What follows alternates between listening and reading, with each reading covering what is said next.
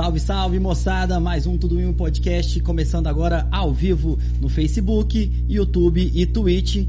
Hoje com o nosso convidado Evaldo Gonçalves e colega de bancada Thierry Reis. Dá um salve aí pra galera, Thierry. Isso aí, galera. Boa noite. Todo mundo que tá ao vivo aí, todo mundo que tá no nosso canal, todo mundo que tá chegando aí, já se inscreve aí, alerta aí, coloca no sininho para você receber todas as nossas notificações. E obrigado aí todo mundo que já tá com a gente no Facebook também. Já curte compartilha aí pra gente, pra gente poder levar essa mensagem aí para mais pessoas. Marlos, hoje aí a gente vai falar sobre diversos assuntos, né, cara? Ativismo, cultura, religião. É, estamos tendo um Conta aí pra gente aí. Mais uma vez, um convidado muito plural, né, cara? A gente traz pessoas aqui complexas, né, cara? Sempre pessoas que agregam muito conhecimento pro nosso A hora público. que você falou complexo, ele te olhou assim meio assustado. ele, tipo assim, ele nunca tinha escutado ainda esse adjetivo. Eu acho que ele tem complexo de ser complexo, entendeu? Ele tem complexo disso. Eu não quero ser complexo, Olha, não. Hoje a gente está recebendo aqui, gente, o Evaldo Gonçalves, que é jornalista, né? Ele é um, como que eu diria, um líder religioso do candomblé, um candomblécista. Eu estou a caminho de me tornar uma liderança. Eu É. não- eu- a gente tem uma jornada de aprendizado e de crescimento dentro do espaço religioso é, que dura sete anos, é, desde a iniciação até deixar de ser uma criança no candomblé, o que a gente chama de Iaô ou iniciado, para se tornar um ebome, um irmão mais velho, que- o que acontece na obrigação de sete anos. Eu estou próximo desses sete anos, já poderia ter tomado a minha obrigação, mas por- especialmente por conta da pandemia ainda não tomei a minha obrigação de sete anos e estou caminhando para isso. Lidero no sentido de ser um dos filhos mais velhos da, da minha casa, mas não sou abertamente reconhecido como uma liderança por isso, por não ter completado esse ciclo iniciático. Por isso você se considera então iniciado. É, eu sou um iniciado. É, o, o Evaldo, ele, além dele frequentar, eu, por que, que eu quis trazer o Evaldo, quis fazer esse convite para poder vir falar sobre o assunto? Até falei para algumas pessoas, falei, cara, a gente podia levar um, um pai de santo, uma pessoa com mais experiência, mais tempo de. Mas o Evaldo, além disso, ele também é um, um estudioso disso. Tem pessoas que são natas, tem pessoas assim que têm uma, uma, um grau de mediunidade, uma, uma força espiritual para poder é, como se diz, conduzir outras pessoas, né, na, na- em, qualquer religião que seja, né, estamos falando de religião.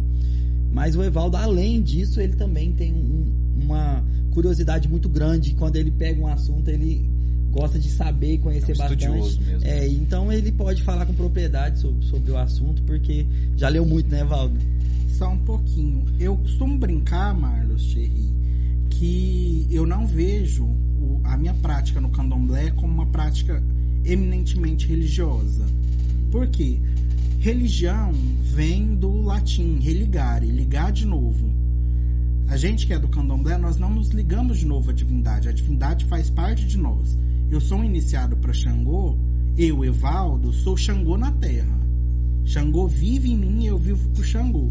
E aí a gente, a forma de alimentação, forma de vida, a forma como a gente trata, não só dentro do terreiro e no espaço religioso, mas a forma como a gente interage com a natureza, com as outras pessoas, é, ela se baseia numa talvez, talvez não seja a palavra que eu queria usar, mas numa moralidade que não é uma, uma moralidade que tenha origem, por exemplo, nas grandes religiões é, monoteístas que controlam o mundo, de certa forma, que é o islamismo, o cristianismo e o judaísmo.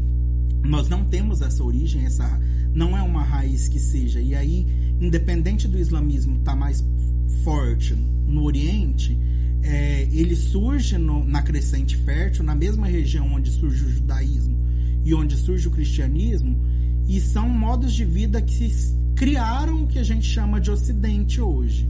O candomblé e as religiões e as demais religiões de matriz africana, elas bebem muito mais de fontes é, tradicionais, do- tanto dos povos africanos que vieram para as Américas escravizados, quanto dos povos nativos, os povos indígenas que viviam no que a gente chama de Abiala, que era a América antes da colonização. Bom, Evaldo, eu queria te perguntar uma dúvida que eu tenho. Eu acredito que muita gente que vai assistir esse nosso papo, que está assistindo ao vivo, tem também essa dúvida. Qual que é a diferença do candomblé para umbanda? Né? O que, que tem de diferente? É, essa é uma pergunta que a gente ficaria aqui a noite toda e eu não sei se eu conseguiria É responder complexo. para a complexidade que o Marlos falou no início pega um pouco nesse ponto. É, mas é, é, vamos só falar. já- depois a gente vai falar de sincronismo, Tem, é, mas vamos fazer uma comparação o, aqui. o sincretismo, né? É, sincretismo, isso. Nossa, eu tô bom de palavra, né, cara? Depois, depois do esfumaçado, irmão, eu perdi toda, toda a minha moral de bandido ruim. Bom, Mas essa parada do sincretismo é, é uma dúvida que eu tenho É, também. depois a gente vai falar de sincretismo, mas eu queria falar primeiro assim. Tem um é- fiapinho da tem- máscara aqui, ó. É, dá pra fazer um comparativo entre o, prote- o protestantismo e o cristianismo, a questão da Umbanda e do Candomblé? São duas vertentes da mesma coisa ou não? é um, é um pouco mais. Não, dá para comparar, mas não é uma comparação exata, porque a origem do protestantismo e a, uni- a origem do catolicismo é a mesma, tá na mesma figura e, e de certa forma única, Jesus enquanto figura, enquanto figura central. Talvez a gente possa falar nessa questão da figura central entre Umbanda e Candomblé. O Candomblé traz como figura central o culto a orixá, se a gente está falando do Candomblé Queto, que é um candom, Candomblé de origem Nagô, que veio da região do que é Nigéria, do que é a atual Nigéria. A gente fala a figura central nos Candomblés de Angola são os inquices, que seriam a- essas de- deidades que vêm da região dos povos Banto, que hoje seriam Angola, Moçambique, Congo, e o no candomblé Jeje, a figura central são os Vodum, que vêm da região da Costa do Marfim, da Guiné. Já na Umbanda, a figura central é a figura das entidades. Essas entidades são os caboclos, preto velhos, Exu, Pombogira. E aí, qual que é a principal diferença entre orixá, inquice, vodum e entidade? Orixá, inquice vodum, é, a grosso modo, não viveram na Terra. São manifestações, são conceitos. Eu estava falando com o Thierry antes, por exemplo. Eu sou um, um homem de Xangô. Xangô representa o raio, representa o fogo, a justiça. Ele não, não teve vida na Terra, de, a grosso modo, e as entidades. Seu Zé Pilintra, por exemplo, que é uma entidade com a qual eu trabalho também. Seu Zé Pilintra foi um homem, vários homens, na verdade, porque a, a Umbanda trabalha com arquétipos.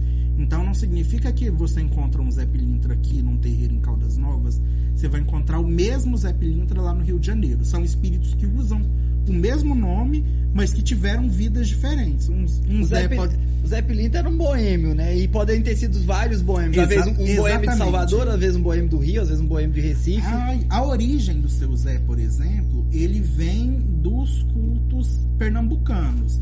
O Zé Pilintra histórico, acho que José Silveira é o nome dele, foi um homem que viveu em Pernambuco e depois de Pernambuco foi para o Rio na leva de imigrantes do Nordeste para o Rio de Janeiro. E aí ele traz as referências dos cultos que eles praticavam em Pernambuco, encontra com as referências do culto no Rio de Janeiro e se ressignifica. O que se tornou o grande estereótipo de Zé Pilintra é esse: é o homem, a- é o boêmio com a camisa, camisa listrada, o chapéu panamá com a faixa vermelha também. Mas não significa necessariamente que todos os Zé Pilintras que você for ver vão vestir daquela forma, vão falar daquela mesma forma. Qual que é, assim, por exemplo, pra, pra gente entender essa questão, assim, eu sou filho de, de tal entidade, eu vejo, assim, as pessoas da, da Umbanda falarem muito, ah, eu sou filho de Yansan, eu sou filho de não sei o que, desculpa a, a grosseria de falar, assim, é porque eu realmente não, não sei dizer ao certo. De onde vem isso? A, a pessoa, ela, ela descobre que é filha da, da, da entidade de que forma? É, são dois- Desculpa a grosseria Não, da pergunta, de, for- de forma alguma. Por favor. Faz, faz parte. A gente está conversando, em- embora eu estude seja da religião, a gente está para mim a gente está conversando como se estivesse numa mesa de Sim, boteco. É, a ideia e do é- programa é essa. E é, e é pensar assim, tanto que eu, em geral, quando eu vou falar desses assuntos, eu vou trajado, eu me apresento com, a- com as vestes ou com as guias. É, e pensando nisso na mesa de boteco, eu nem vim trajado hoje, nem trouxe as minhas guias, minhas indumentárias. É, na tradição que eu sigo, como que acontece a descoberta dos orixás que, que regem a vida de ter- determinada pessoa? A partir do jogo de búzios, que a gente chama de Meridologum. O Meridologum, ele vai identificar qual é a energia principal que rege a vida daquela pessoa, qual é o orixá que a acompanha, e, e aí esse, o acompanhar a gente de- pensando nessa questão do orixá no candomblé é uma questão de ancestralidade. Em África, dificilmente havia é, culto de orixás diferentes na mesma localidade. Então, se você estava, se você era de uma vila X, todo mundo daquela vila, a grosso modo, cultuava e celebrava Xangô. Se você fosse de uma outra vila, você cultuava outro orixá, que era o da, da vila onde você era. A gente poderia fazer uma comparação assim um pouco grotesca com a questão do Padre Cícero aqui no Brasil, que é uma coisa bem regional? Assim, em, em parte, sim. em- sim, E de certa aí- forma. É, exatamente. E aí a grande questão com a, transpo- a tran- transposição desses cultos de África, tanto para o Brasil quanto para Cuba, para o Haiti, para o sul dos Estados Unidos, foi que os escravizados eram separados por língua e etnia. Então, dificilmente também é, um fazendeiro ia ter muitos escravos que eram da mesma região que falavam a mesma língua. Por que eles faziam isso? Para evitar com que essas pessoas se comunicassem e pudessem planejar Se rebelar, né? se rebelar. Então chegou um ponto que você encontra. A gente estava aqui, nós éramos 20, 30 escravizados naquele ambiente, naquela senzala, e cada um vinha de uma região e cada um tinha um culto diferente. Mas eles queriam continuar a cultuar. Por isso a gente cria as casas de candomblé. E aí na casa de candomblé, uma casa de candomblé funciona como se fossem várias dessas pequenas vilas africanas. Então na casa de candomblé eu tenho a casa de Xangô, eu tenho a casa de Oxum, eu tenho a casa de Yansan, eu tenho a casa dos orixás. E aí no, dentro dessa casa, e em geral um espaço menor, vão ser colocados os fundamentos, as especificidades de cada orixá, mas no salão principal acontece a festa. A gente celebra os orixás e aí a gente vai celebrar todos eles juntos. Voltando no que era, como que a gente descobre? No jogo de búzios. Por, por exemplo, você começou a frequentar uma casa, mas você não é da casa. Você é um visitante ou você está com algum problema específico na sua vida e que você quer resolver. Você senta no jogo de búzios com a mãe ou com o pai de santo. O jogo de búzios vai te dizer duas coisas principais. Vai dizer sobre o seu caminho geral, as, as escolhas que você fez para vir na Terra, e vai dizer sobre aquele momento da sua vida. Então, lá, quando a gente vê o seu caminho, a sua decisão, as suas escolhas no, no mundo espiritual, a gente vai identificar ou não quem são os orixás que te acompanham. Por quê? Porque o orixá que te acompanha pode aparecer no jogo ou pode não aparecer naquele momento, pensando que você é um visitante, ou a energia de um outro, naquele momento você está com problema X, tem uma outra energia ou um outro orixá que está próximo de você por conta daquele problema e que talvez seja esse orixá que te auxiliaria a resolver o problema. Agora não, você não é mais um visitante, você é de uma casa. E você entra numa casa como a Bian. Ou a Bian é aquela pessoa que acabou de chegar num terreiro, numa roça de candomblé, já conhece um pouco do culto do tempo que foi visitante, mas ainda não se iniciou no mistério. E aí, a partir disso, o jogo vai sendo apurado, as conversas, tanto no jogo quanto entre as pessoas que frequentam a casa, vai se aprofundando até o momento que você vai ser iniciado. No candomblé, só, só a gente só bate o martelo fala: o Marlos é filho de Ogum no momento que ele fosse iniciar. Porque até o momento que ele fosse iniciar, a energia pode estar, de certa forma, mascarada. Então pode ser diferente. A Umbanda, algumas Umbandas fazem uso de jogo de búzios e algumas Umbandas não fazem uso do jogo de búzios. E aí quem dá os orixá para as pessoas que frequentam essas Umbandas que não têm o jogo de búzios são as entidades, especialmente as entidades chefe daquela casa ou daquele terreiro. Aí é, é meio que assim, falado, ó, você vai ser filho de. De algum. Ou você é Deixa eu fazer du- duas perguntas aqui. Uma, uma foi até minha digníssima namorada, Steph, pediu pra poder fazer. Ela falou que ela tem curiosidade de saber. Só através. Ela falou assim: é só através dos búzios que dá pra você saber essa questão que você estava falando É, agora. na minha tradição, é. a só gente pelo jogo de búzios. É, Mas no não- candomblé. No candomblé, mesmo, mesmo que seja uma ca- casa como a minha, que cultua entidades também, a entidade não vai chegar e não vai te dizer. Seu orixá é isso. Quem vai te dizer isso é o jogo de E búzios. quem joga o búzios? Pai de o santo. pai de santo, a mãe de santo ou alguns filhos de santo em determinado momento. Eu tô começando. Eu, por exemplo, tô começando a jogar. Eu ainda não jogo porque tô na- naquela fase de aprendizado. Já tenho o meu jogo, algumas coisas em determinados momentos eu já posso perguntar, mas hoje o Evaldo não poderia. Eu vou jogar pro Marlos, ou vou jogar pro Thierry ou pra Stephanie. A, a segu- a segunda pergunta é a segunda pergunta é isso pode mudar Pode, pode. É o que em eu dois momentos da vida? É o que eu falo. Em, em qualquer. Até você ser iniciado, não tem o martelo batido. Você, qualquer orixá pode estar próximo de você, qualquer energia de orixá pode se aproximar de você. Na iniciação, a gente tem essa certeza porque aí você é inicia, quando você é iniciado, você é iniciado no culto daquele orixá específico. E aí é- o martelo batido é isso. A gente costuma dizer que confirma o orixá na esteira, ou na enim, como a gente chama em, em Yorubá, que é o lugar onde a gente vai ficar deitado no, no período de recolhimento. É, eu acho que a gente já devia falar disso. É, por exemplo, aí vamos, vamos falar, a gente fala do que a gente entende um pouco, né? Na igreja católica, por exemplo, você tem o batismo. Você tem o batismo, na igreja evangélica também tem a questão de aceitar Jesus, batismo, várias, várias coisas, né? São ritos de passagem, né? De, e ritos de, de grau, por exemplo. Na igreja, você batiza na igreja católica, depois você pode fazer uma primeira comunhão, depois você pode fazer crisma e mais, dependendo da preferência da pessoa, né, a pessoa do, do chamado dela, de tudo, ela a pessoa pode seguir pela, pelo mundo eclesiástico, né? Ser um e aí eu não vou falar mais pra frente que eu já não conheço. Essa questão de que você falou de deitar, de, de- é- e, e como é que funciona isso daí? A- a- os graus dentro da, da religião do candomblé. Vamos falar de candomblé, que é onde você está inserido e você pode falar melhor. Você, pode ser primeiro visitante, que seria talvez, comparando com no catolicismo, o católico leigo, aquele que uma vez ou outra vai na missa, vai num casamento. Você visita, não tem um compromisso com aquela casa, com aquele lugar, pode ir, vai em qualquer lugar.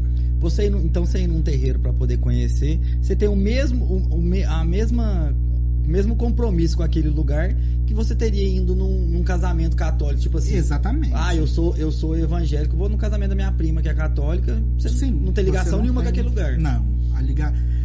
a primeira ligação, a primeira ligação vulgar de certo modo é a do abianato, que é aquela pessoa que não é mais visitante, mas ainda não se iniciou naquela casa. Ela não passou por nenhum dos ritos iniciáticos e aí eu co- É um, conheço casos é um visitante recorrente que vai tomar é, passe. não, e- não, esse já não é mais só um visitante recorrente. Ele tá na casa, ele participa de determinadas obrigações, de determin... tem- ele tem certas obrigações com a casa, tem que ir frequentemente no sentido de que ele passou a pertencer àquela comunidade. Então, e aí em geral o que o Abian faz? O Abian limpa, o Abian varre, o Abian cozinha a comida que a gente, as pessoas vão comer, não as comidas que o orixá vai comer. Porque quem cozinha para orixá é só iniciado. É, esse trabalho que é o trabalho de quem vai conhecer. Porque Certo. a gente sempre diz que o conhecimento no candomblé ele é construído na vivência. Dificilmente a gente para para falar, "Ó, agora nós vamos estudar. Porque o nosso estudo, a grosso modo, é eu tô vendo quem é mais velho fazer e aí determinada situação, tá? Um mais velho meu que tá cozinhando algo que eu preciso saber cozinhar. Eu tô vendo ele fazer. Se eu ficar em dúvida com aquilo que ele tá cozinhando, aí eu pergunto. Ou se ele quiser me dizer, Evaldo, é assim que cozinha, assim, assim, assado. O modo de aprendizado que era É- usado é- há 500 anos atrás, o que é usado até hoje. É exatamente, é o ver e fazer. A gente vai Até porque, como você falou, no princípio, eles nem falavam as mesmas línguas, né? Então, então se a pessoa mais velha, ela tinha que observar. Era né? empírico mesmo. né? Exatamente. E é- mas é um empirismo que vem é, é, tal, não só de- do- disso que a gente pensa como empírico a partir da filosofia grega, mas do pensar aquilo. Porque se a gente pen- falar só do empirismo, é eu vou fazer, pronto. Que nem quando. Acho que qualquer um de nós aqui, principalmente nós três. Deve, eu, vocês dois têm a cara de ser aqueles meninos que quebravam os carrinhos, desparafusavam os carrinhos Eu sim. e depois não conseguiam remontar o Claro. carrinho. É, com Claro. certeza. Exatamente, não Exatamente. conseguiam remontar. Minha na, mãe tá prática, assistindo aí. na prática religiosa, a gente não pode mexer e não saber montar aquilo de novo. Então você só, você só vai pôr a mão em alguma coisa se você tiver certeza daquilo. Então você vai observar, e aí a partir de determinado momento que você tem a segurança de fazer aquilo sabendo que, vai, que você vai enrolar ou acaçar da mesma forma que seu mais velho enrola, e aí você vai enrolar. É, esse é o Abian, ele não iniciou. Um Abian, ele pode participar de um ritual, pode tomar um ritual que se chama Bori. Bori é dar comida à cabeça. Talvez seja um dos rituais que é mais comum em quem não é da religião, mas que frequenta, que convive. É uma. Não posso falar dos, é, dos preceitos, dos segredos que tem no Bori, mas é uma cerimônia em que a gente vai cantar, vai rezar, vai alimentar o ori, porque as comidas são oferecidas para a cabeça da pessoa, e a pessoa come aquelas comidas que a gente serviu para o ori, que é um, que é um orixá. A, a nossa cabeça, na concepção Yorubá, é um orixá e é o nosso primeiro orixá. Todos nós temos ori, todos nós temos cabeça. E aí o fortalecimento da cabeça é o primeiro passo para a gente deixar de ser um leigo, principalmente, e começar a se tornar parte é, firme, como se fosse um alicerce. E o iniciado, a pessoa para poder iniciar. E aí vamos pular por iniciada. Casos e casos. Eu já vi gente de conhecer que foi a Bian 30 anos e nunca precisou iniciar. É uma curiosidade. Na cultura popular brasileira, por exemplo, Gilberto Gil, ele canta macumba, ele frequenta macumba, ele é muito próximo, ele é muito próximo de Caetano e Betânia, por exemplo, que são iniciados. O Gil nunca iniciou. E por que o Gil nunca iniciou? Na época, ele, ele frequenta, frequenta ainda uma casa que se chama Gantuá, que foi da mãe de santo mais famosa do Brasil, que era a menininha do Gantuá, e que iniciou Betânia e Caetano. Tem até música, né? No jogo da menininha, no jogo de uma menininha, apareceu que ele não, ele é de Logum Edé, o orixá dele é Logum Edé, mas Logum Edé não queria e ele não precisava da iniciação. Então, assim, ela fala: Gil, você não vai iniciar. Ponto. Não precisa. Então, coisa de 50 anos frequentando e não precisar. Coisa que é a vontade do orixá mesmo é, sendo No dita. caso dele, não era nem precisar. O orixá não queria a iniciação dele, porque pode acontecer isso também. Tem outro caso. Por que a... será? Só interrompendo. Ta talvez. É, é, muito, é, muito, é, é, Isso, é mistério. Porque é muito particular da pessoa. Ah. Quem quem fez esse jogo para ele sabe o porquê. Mas não é uma coisa que não, ele, vezes, que não né? foi. Talvez até ele saiba qual que é o motivo, mas a gente a gente que tá fora não vai saber disso. Às vezes ele já iniciou numa vida passada e não, não precisa mais iniciar. Não, mas isso é uma coisa que, em geral, quem iniciou numa vida. É uma coisa que a gente. Se você for iniciado, você sempre vai ser iniciado. Então, né, pode, dificilmente ele vê, traz iniciação de vidas anteriores. Entendi. Se ele tivesse trazido, ele teria que iniciar de Entendi. novo. Aí tem, e também já vi casos de gente que entrou no terreiro hoje, semana que vem iniciou. Pode ser por necessidade, existem algumas pessoas que têm uma necessidade espiritual tão premente, ou talvez que nem tinham tanta necessidade, mas que passaram muito tempo querendo e não indo, que quando chegam no terreiro já chegam naquele momento de urgência. Tem aquele que pode iniciar ou não pode iniciar, eu, eu, eu iniciei, por exemplo, sem cobrança de orixá. No momento que eu iniciei, eu iniciei por escolha minha. Xangô não negava, não, não dizia você não vai iniciar, mas dizia se você quiser, nesse momento. Isso para aquele momento, não sete anos atrás. naquele momento ali. Se vo, nesse momento, se você quiser iniciar, Evaldo, você inicia. Se você não quiser iniciar, você não inicia. Eu iniciei naquele momento, quase sete anos atrás. E aí você inicia. Quando você vai iniciar, você toma os ebós, os ebós também são, são rituais de limpeza que a gente passa por eles antes do rito da iniciação propriamente dito, para nos purificar, para nos limpar, para preparar nosso corpo para o transe de orixá. E aí talvez venha uma outra, voltando lá no início, Thierry, uma outra diferença no culto à entidade e no culto ao orixá.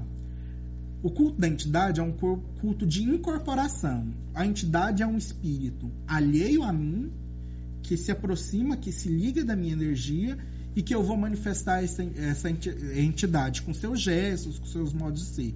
O orixá não faz incorporação. O orixá é uma extracorporação ou uma manifestação. Eu não incorporo, que nem eu disse, Xangô não está fora de mim.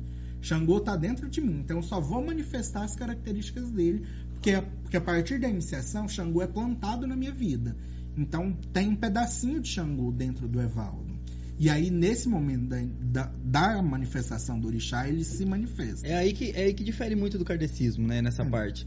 Porque no kardecismo, a pessoa ela tem uma vibração que ela atrai certos certa entidade, né, certo Não, a gente pode até fazer, a gente pode até fazer isso. Não, mas eu é, falo assim que ela não, que eu tô dizendo assim que tipo, ela não tem essa característica como se quase genética ah, com, isso, com, é com aquilo do Exatamente. Que não ela... tem essa, porque quando eu falei que o orixá não teve, é, eu falei que é muito complexo, porque assim, Vodun e Inkissen, dos Banto e dos Fon, não tiveram vida na Terra orixá. Tem orixá que teve vida na terra e tem orixá que não teve vida na terra. Os orixás que não tiveram vida na terra são aqueles orixás que têm men menos filhos hoje. Os orixás que viveram no, no período mitológico na Yorubalândia, que é a terra Yorubá, eles deixaram descendência. Isso significa o seguinte: Xangô está na minha árvore genealógica. Em algum momento, Xangô é meu ancestral direto. Eu tenho, se fosse falar, eu tenho o DNA de Xangô na minha vida física também. Não, vou aproveitar isso aí para poder fazer uma pergunta que eu acho que é uma coisa que muita gente se pergunta. Por que, por exemplo, uma pessoa, vamos dizer assim, lá na Europa, ou na América Central, ou lá no, na América do Norte, a pessoa que, vamos dizer assim, às vezes ela não tem nenhuma descendência africana, nenhum contato direto sanguíneo com, com, com essa religião, né?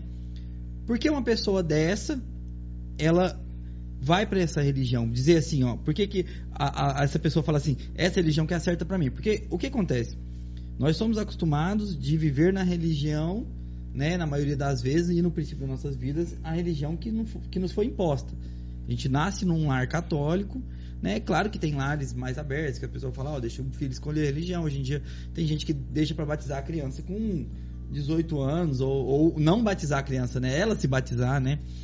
O, as igrejas, as igrejas evangélicas não batizam criança, por exemplo. Sim, é. Mas de onde vem isso? O, o que, que a pessoa a pessoa fala assim?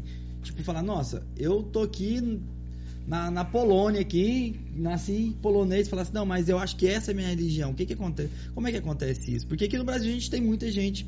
Claro que é um país misto, um país assim, é bem. É, como é que fala? Plural. Plural, né? Mas, é, por exemplo, no Rio Grande do Sul, onde tem uma maioria lá de, de, de, é, de, Euro, de descendentes de europeus, ainda tem presença da religião lá você pegou num ponto, Marlos, que é muito engraçado. Sabe proporcionalmente qual é o estado que tem mais praticantes de religiões de matriz africana no país? Não, eu acho Você que... sabe? Não, de verdade, não sei.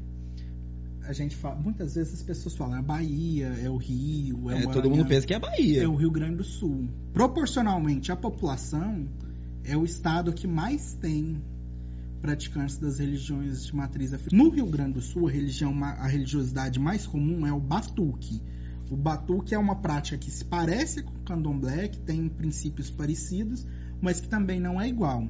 O mercado modelo de Porto Alegre tem um Exu Orixá assentado há 250 anos. Quem é, quem é de religião entra no mercado, tá no centro do mercado e vê a estrela, vê o símbolo de Exu ali, aquele Exu, e o Exu que foi assentado naquele lugar está enterrado ali até hoje. É, Europa. Pode acontecer de ser só é, interesse ou é, às vezes um interesse filosófico, às vezes um chamado que seja próprio da pessoa, independente de ancestralidade. Pode acontecer de ser de uma ancestralidade antiga, a humanidade surgiu em África. Então, vai muito. A gente sempre precisa pensar que existe o dogma, entre aspas, e existe as escolhas pessoais, existe o caminho de cada pessoa.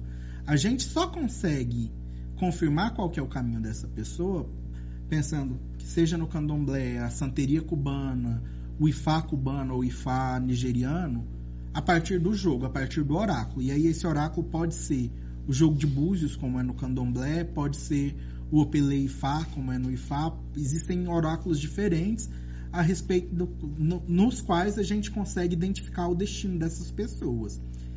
E hoje, é, boa parte dos praticantes das religiões de matriz africana na Europa ou são africanos, descendentes de africanos de primeira ou segunda geração, há coisa de 40 anos, especialmente na França, em Portugal, foram recebidos muitos imigrantes da Argélia, do Congo, de Angola, no caso de Portugal, ou às vezes descendentes de brasileiros que foram para a Europa. Tem uma casa de umbanda em Berlim, se eu não me engano, tem quase 300 filhos numa casa de umbanda em Berlim.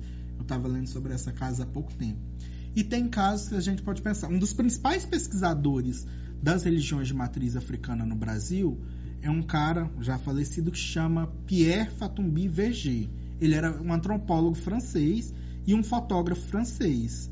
Ele veio para o Brasil, se encantou com o culto a orixá em Salvador. Do Brasil ele foi para a África, ele foi na Nigéria, ele foi é, na Costa do Marfim. Se iniciou na, na Nigéria, inclusive, ele é iniciado no culto a Ifá, ele não foi iniciado no candomblé.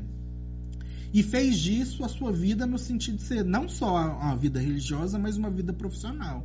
De ser alguém que lia, de alguém que frequentava os cultos, observava os cultos enquanto pesquisador, mas que ultrapassou o limite, certo limite que algumas tendências das ciências sociais não gostam, é, não é de onde eu trabalho, que é muitas vezes as ciências sociais falam de observação não participante. O Pierre Verger fazia o oposto, ele fazia observação participante.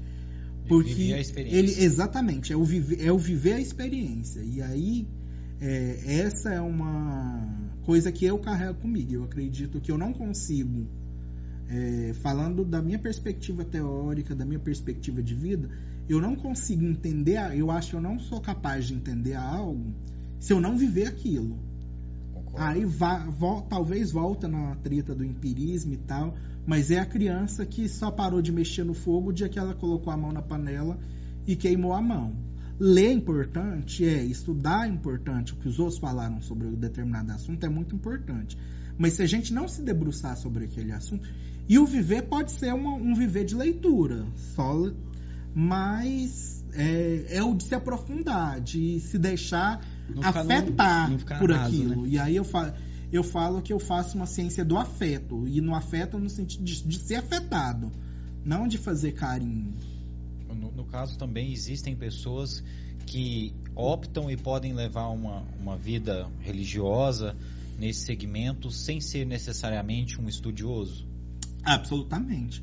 Boa parte das pessoas que frequentam, que se iniciam, não estudam. Não. Essa comigo caminhou das duas formas. É, eu vou voltar atrás na minha vida agora. Eu nasci na igreja católica, mas eu nasci na igreja católica como boa parte dos brasileiros. Meus pais se diziam católicos, eu fui batizado criança, mas nunca foram frequentemente para a igreja. Eu, em determinado momento da minha vida, morava muito próximo de uma igreja ali na Nova Vila e comecei a frequentar a igreja por escolha, dos meus 9 para 10 anos. Você foi até coroinha, né, Valdo? Eu fui coroinha, é, Padre Lino, acho que a galera de Caldas conhece mais. Toda missa que eu era coroinha com o Padre Lino, o Padre Lino batia no meu peito e falava que eu ia ser padre. E aí, assim, cresci na igreja católica. Errou por pouco. Sabia que você, é, sabia que você é, eu tinha, ele, ele via o meu caminho de sacerdócio e só errou a religiosidade. É, e aí, veio chegando o final do ensino médio, estudar para vestibular, e ao mesmo tempo, descoberta da sexualidade, é, estudando as cruzadas na, na disciplina de história, estudando filosofia e sociologia, eu fui me afastando da igreja católica. Quando eu terminei, isso já antes ainda, na verdade, de terminar o ensino médio, eu comecei a estudar outras religiosidades. Eu sou muito, como o Márcio falou no início, eu sou muito curioso.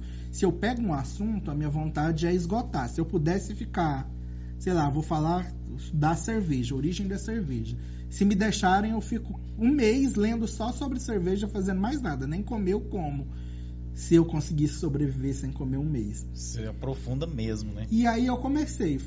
Li sobre judaísmo, li sobre islamismo, li sobre o espiritismo kardecista, li sobre umbanda, candomblé, mas aí veio a faculdade. No início da faculdade você não tem tempo, ou você vai estudar ou você vai para festa.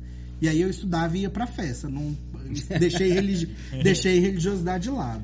Você deu um timezinho, né?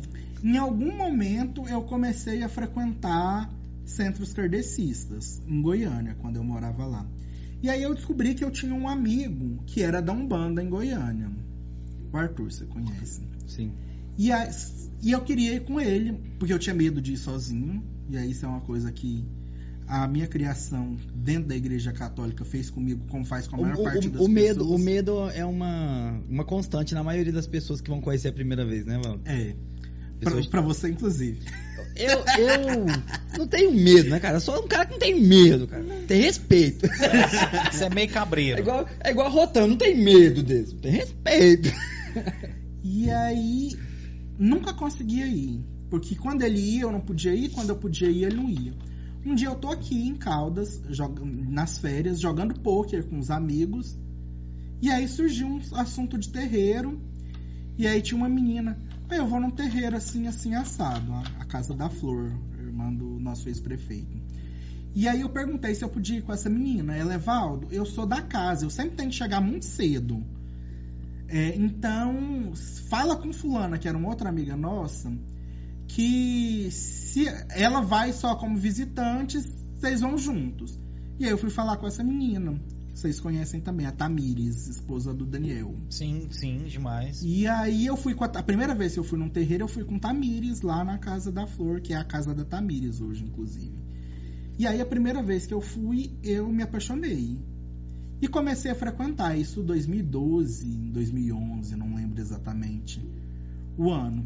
E fiquei, fiquei de 2000, foi final de 2011. De 2011 até 2000, início de 2014, eu ia em tudo quanto é terreiro que aparecia. Eu sabia que tinha um terreiro aqui, o Evaldo ia atrás do terreiro.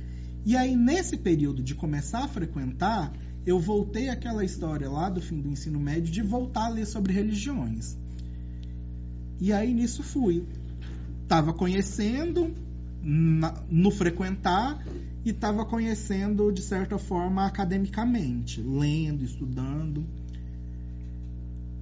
2014 eu cheguei na minha casa, entrei para minha casa, eu cheguei, primeira vez que eu fui na casa onde eu tô hoje, foi no mês de maio, mar, abril, inclusive foi um dia do, eu descobri a casa que eu frequento por por conta de uma exposição de fotos que fizeram um grito do rock que aconteceu aqui em Caldas. Olha só. E aí as loucuras da minha vida. Eu, tá, eu, eu fui para um show de rock, no show de rock tinha uma tenda uma exposição de fotos de orixás, eu vi as fotos, fui conversar com um fotógrafo, o fotógrafo me falou onde era a casa que ele frequentava e tinha feito as provas, as fotos.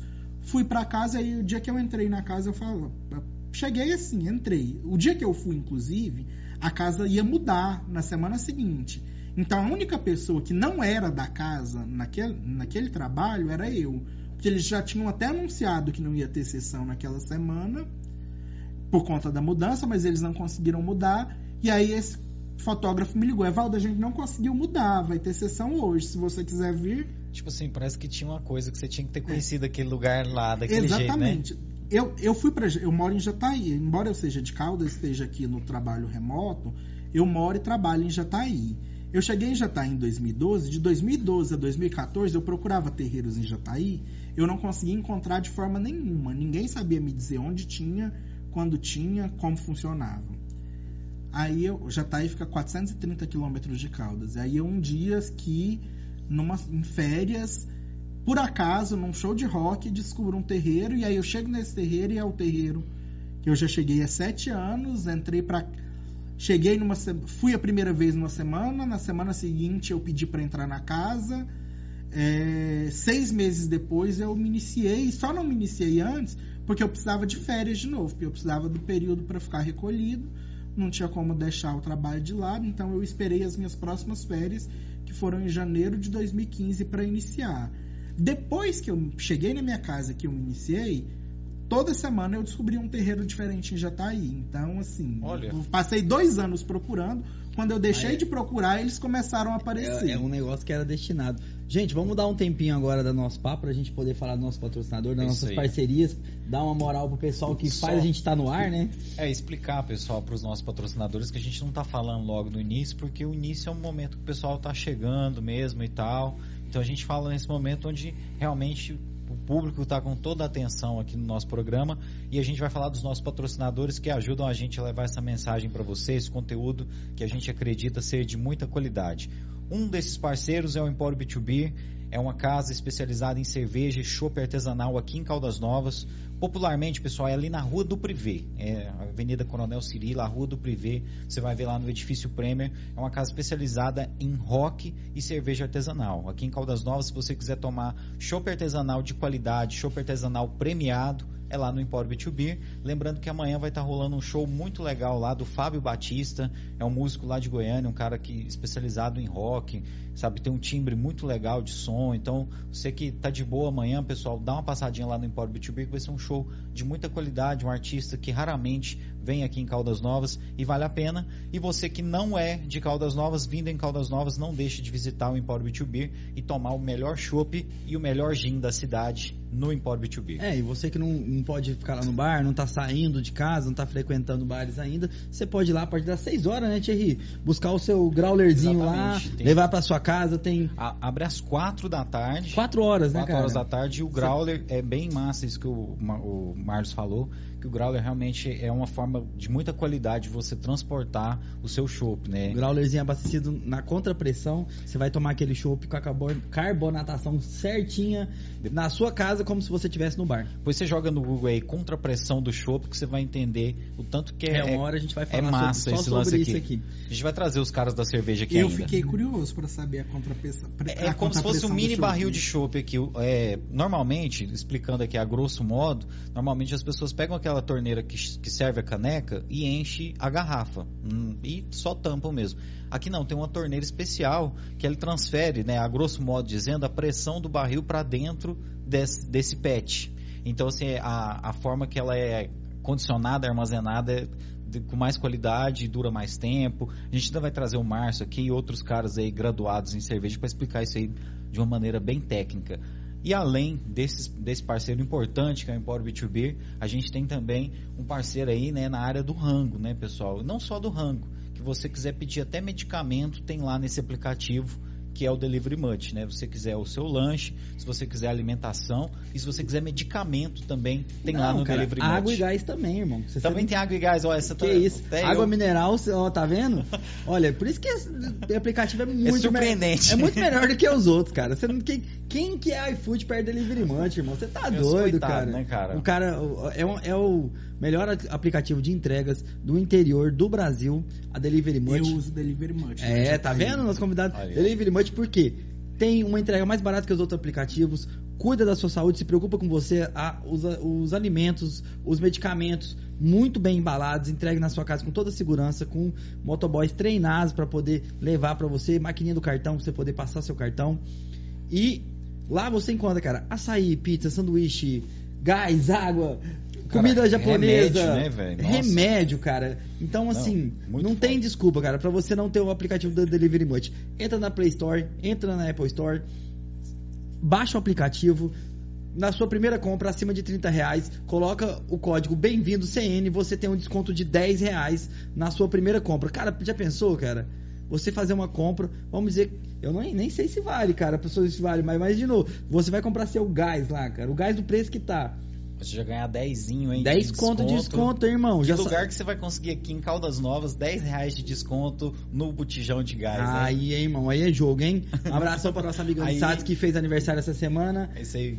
E mandar um abraço também pros nossos amigos do Meninos do Marte, né, cara, que estão cuidando das nossas redes aí, né, Thierry? Esse aí, pessoal, se você quiser fazer a sua empresa bombar, se quiser fazer o seu produto ser visto na internet, procura aí os meninos do marketing. Tá aí na descrição aí do nosso vídeo no YouTube. Né? Você pode procurar também no Instagram, arroba meninos do MKT. Eles fazem um trabalho muito legal aí com várias soluções em marketing publicidade para empresas. Eles são focados em empresa, pessoal. Você que tem uma empresa aí e quiser patrocinar o seu produto, né, anunciar no Instagram, no Facebook e até no YouTube, procura os meninos do marketing que eles vão levar essa mensagem para você cada vez mais longe e de uma forma assim que vai aproveitar ao máximo o seu dinheiro. O dinheiro que você colocar ali naquele impulsionamento, você vai ser utilizado de uma maneira que atinja o maior público possível gastando o mínimo. Então, procura aí meninos do MKT que eles fazem um trabalho muito bacana. Aproveitar que a gente já deu essa pausinha aqui, mandar um abraço para as pessoas que estão acompanhando a gente aí no Facebook. Nosso amigo João Pedro, da João Pedro Imóveis, está acompanhando a gente, está falando aqui parabéns pelo programa. João Pedro, a gente já convida você aqui, você já foi convidado já né, mas está convidado para vir aqui também bater um papo com a gente, né, falar sobre a categoria dos corretores. Nosso amigo Luiz Antônio de Brito Júnior, nosso brother lá da Junta Militar, está acompanhando a gente também. Você que está prestes a completar 18 anos, se liga em que até agosto está aberto o prazo, foi prorrogado o prazo para se alistar. Né? O Magal aí está quase com 18 anos, né, Magal? Que um dia já está se alistando. Rapidinho aqui, agradecer as pessoas que estão no YouTube acompanhando a gente, a Josi Gonçalves, o Israel, o professor Israel. Em breve a gente vai trazer ele aqui, as alunas dele também que né, estão na Olimpíada de História. É, Caldas Novas, mais uma vez, né, Valdo? Se destacando nessa área, dando orgulho pra gente, né? Não, mandar uma arrasa na, com as equipes dele nas é, Olimpíadas. Ah, pois é, né? História de verdade. É. Mandar um abraço para todo mundo que se inscreveu hoje no canal, viu? O pessoal que é amigo do Evaldo que se inscreveu aí e que tá, que tá assistindo a gente. Quem quiser comentar tem que se inscrever, viu, pessoal? Se não deu certo aí de você comentar, é que você não é inscrito.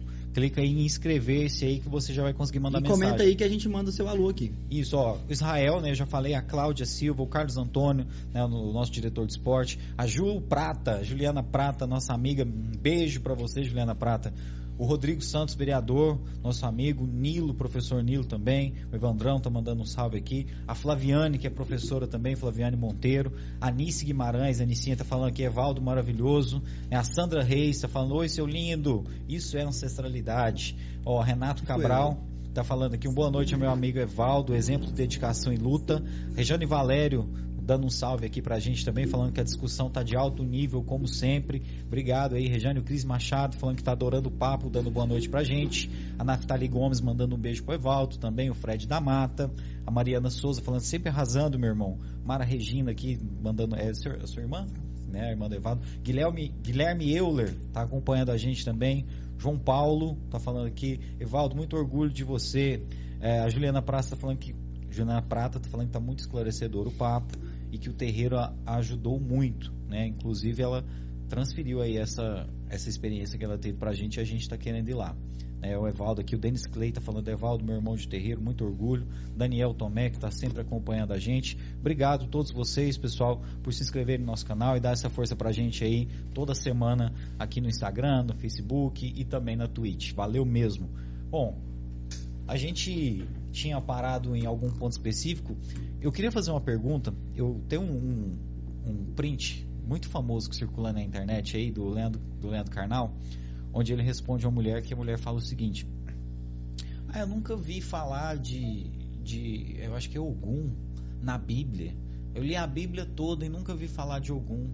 E aí o Leandro Carnal falou, olha, mas é porque essa cultura na qual, eu, não, eu me perdoe se eu não sei se é Ogum, na qual Ogum está inserido, se não for Ogum, é, me perdoe a, a falta de memória, é muito mais antiga do que a cultura né, que originou a Bíblia. É, é possível precisar, Evaldo, a idade né, desse culto e, e, se existe um mais antigo que o outro, igual aqui, por exemplo, a gente conhece mais o candomblé e a umbanda, mas você falou que são né, diversas ramificações, talvez até incontáveis ramificações, né? O que, que você pode falar sobre isso pra gente? Loucuras, loucuras, loucuras. é infinito, tempo, né? Tempo, tempo cronológico é uma coisa que é difícil da gente falar. Tem um, um dos povos africanos que, eu, que em determinado momento eu estudo, é, eles têm um ideograma e esse ideograma se chama Sankofa. O que, que é Sankofa? Sankofa é um pássaro os pés voltados para frente, ele está com o pescoço e a cabeça voltado para trás. E ele marca muito as nossas experiências de terreiro, embora não seja um povo que trouxe essa cultura de terreiro, que diz que a gente não consegue andar para frente esquecendo o passado.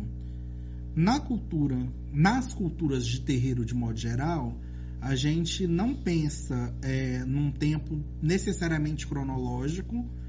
E aí, quando eu falo do jogo de búzios, por exemplo, ou do jogo de, do Opelei Fá, o corpus literário de Fá, que é transmitido oralmente, ele traz histórias que são, entre aspas, infinitas, porque são 16 odus principais, mais 256 odus, e cada um desses odus se cruzam, formando novas histórias. É, em determinado momento, para esses povos de terreiro, é, nessas histórias estão todas as histórias da humanidade. Nos 16 vezes 256, e aí cruzando um com o outro, que vai. Cadê? Eu não sei fazer logaritmo, é. algum de vocês sabe? Todo mundo é de humanas aqui, é, irmão. Então, e aí vai, vai sobrepor toda, tudo, tudo que, já, que, que já aconteceu e que vai acontecer. É, a gente pode encontrar uma metáfora nesse corpus da oralidade. Registros históricos, aí esses mais formais, apontam coisa de 5.500 anos o início do culto a Orixá, e a Ifá, e a Vodum e a Enquice. Mas repito, não são registros escritos, talvez sejam é, objetos ou outras formas de culto e também contados oralmente. Tem um cara no Brasil, ele fez uma ópera, chama O Alabê de Jerusalém, essa ópera. E aí a ópera é narrada por um, por um espírito de um africano que cultuava orixá e que por acaso esteve na Palestina no período que Jesus viveu. E aí, num dos trechos da ópera, gente, eu vou, eu vou dar uma cantarolada, é, mas eu canto muito mal. É, Recita. A, a, não, não, dá, não, não dá para recitar. Tem que cantar. Mas a, fa, a farsa se chama A Defesa do Alabê. Ele tá, esse espírito está sendo julgado por, um, por alguém de uma outra religião. E aí a pessoa xinga, grita e briga e ele canta mais ou menos assim. É, Já que você deu licença para esse nego falar, não duvide da cabeça que tem coroa ou cocá. Nenhuma auréola aguenta se não estiver a serviço de Deus ou dos orixás. Minha fé é grande, é antiga, tem mais de 5 mil anos a minha Ruanda. E aí ele é um. O, eu, eu nunca lembro o nome do, a, do criador da ópera, mas Milton Nascimento foi atuou na ópera, Ruth Souza, uma série de atores e atrizes daqueles mais conhecidos na, na televisão ou no teatro brasileiro. E é de pensar nisso, de pensar numa antiguidade e de pensar no mistério. É, eu gosto muito de, alguns, de algumas coisas que eu tenho lido é, que falam do não só do que está explícito nas mensagens, e aí vou lá no, no comentário da mulher sobre nunca ter visto algum na Bíblia, é, porque o que está na superfície do texto, e aí eu também volto naquilo que eu tinha falado de viver profundamente, de não só ler passando os olhos, ou ne, parar, refletir, meditar sobre o texto ou sobre as informações que a gente está recebendo.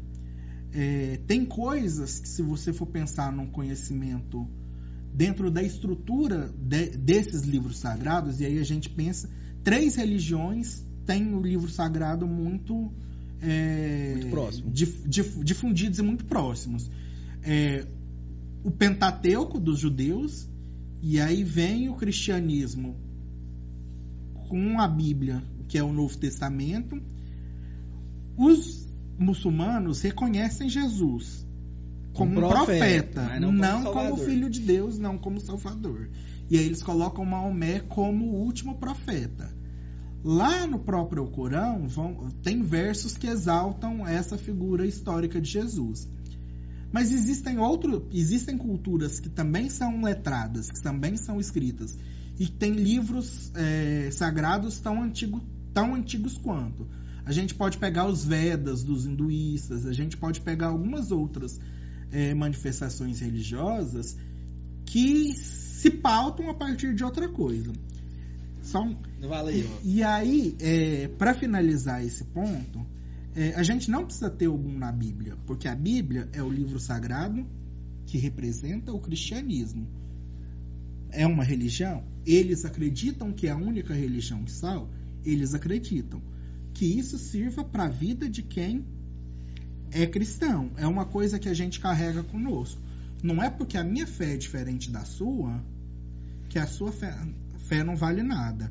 Eu já vi cenas, por exemplo, de entidade na minha casa de santo virar para uma pessoa e falar: Olha, eu sei que você gosta de vir aqui, assim, assim, assado, mas você não tem caminho nesse tipo de culto, nesse culto de prática. Seu lugar é lá na igreja. Eu, eu já vi isso acontecer e já ouvi relatos de, de lugares muito longos de até, coisas por, que até porque, Valdo, se for para poder ver, cara, um terço do mundo, a população oriental lá da Ásia, você não pode chegar, eles, eles, eles não, eles respeitam, eles não chegam numa pessoa cristã e falam assim, é, eu não ouvi falar desse Jesus Cristo aqui no, no, no meu ta, taoísmo, no, no, no meu budismo, na minha religião que seja, no- a- é, os hindus mesmo, cara. Então, se você pegar, cara, se você pegar, vamos, assim, vamos simplificar, pega China e Índia, cara. As- Nós temos 8 milhões de pessoas, só ali tem 3. E, e mais, um, e mais uns quebrados. Coloca a Indonésia, coloca a Nigéria, que a Nigéria, embora tenha ori- as origens das religiões de matriz africana estão na Nigéria, mas hoje quase Aí 50% da população da Nigéria ou é cristão ou é muçulmana. Aí se você e a pega- Nigéria tem se mais pega- população que o Brasil. Pois é, se você for pegar a, a- a África, cara, aí dá 60% do mundo. Mas aí sabe o que, que eu, sabe que, que eu levo da Que vida não sabe quem que é? Jesus, velho. É, meu avô, é, seu João de Deus, falecido há alguns anos, tinha um bar ali na Nova Vila. Ele dizia uma coisa: cada um é cada um. Se cada um de nós cuidasse da própria vida, o mundo estava resolvido. É cabelo. Você gosta do cabelo curto? Gosta. Você, você é careca? Você é careca. Você gosta do seu cabelo colorido? É o seu cabelo. Desde que eu- a sua opção, a sua vida, o, o seu desejo, a sua escolha não afete a vida do outro, e aí nesse ponto eu falo. é, A gente não tem, no falando do Brasil, a gente não tem uma bancada macumbeira no Congresso. Mas a gente tem uma bancada evangélica que quer transformar a Quer Constituição de 88 em reflexo da Bíblia. Quer Que ditar- faz. ditar e- e, pautas, e que né? dita políticas sociais, né? cara? Exatamente. O, o, o in- o- eu, assim, não vamos entrar nessa parte da política, cara, senão a gente vai Não, ficar. é- esse é um programa à parte. assim, assim. Eu até assim, só penso assim de uma, de uma seguinte forma, você falou aí, né, do, do- dos hinduístas, né, que eu já vi alguns documentários que falam que tem um conhecimento muito vasto, né, na, na literatura deles, que eles até falam sobre ciência e tal. E, e, tipo assim, eu acho que a gente pensar assim, olha, que um livro vai limitar toda uma religião, é assim, até a gente pensar pequeno, de certa forma. né? Eu não estou criticando os caras, mas assim, eu acho que é- eles muitos encaram, acho que não é a totalidade, né? Mas muitos encaram como se fosse assim, tipo um princípio da legalidade, ó, não tá na Bíblia, tá errado. E assim, tem algumas partes que talvez a Bíblia foi omissa. Né, cara, que tipo assim, não tá explicitamente ali, fala, olha, não, não, não tem ali falando, olha, pode ou não pode fazer isso, mas tá falando, velho, ame a- Deus como, é, é, Cara, a Deus primeira coisa e o seu próximo como a ti mesmo. Se o cara já seguir isso aí, todo o restante eu acho que já tá implícito, Mas, não é? não- mas eu acho que não é nem a questão de ser implícito ou não ser implícito. É pensar que, como qualquer outra coisa, ela se restring... deveria se restringir a um grupo. Isso. Quem segue a Bíblia, segue a Bíblia. É o cada um, cada um, tio. Cara, vamos, vamos pegar um negócio aqui que eu acabei de botar na minha cabeça aqui. O estranho vai, vai- olha Ó, pra você ver. ó, vai dar um corte, Cara, hein, galera, ó. O cara, pensa no cara. Pensa, pensa no melhor cristão de todos os tempos. O cara que não era cristão, o cara que era judeu, irmão. Jesus Cristo. Na época já existia o Velho Testamento, né? Jesus, nunca se ouviu falar de uma passagem de Jesus Cristo com o Velho Testamento debaixo do braço. É.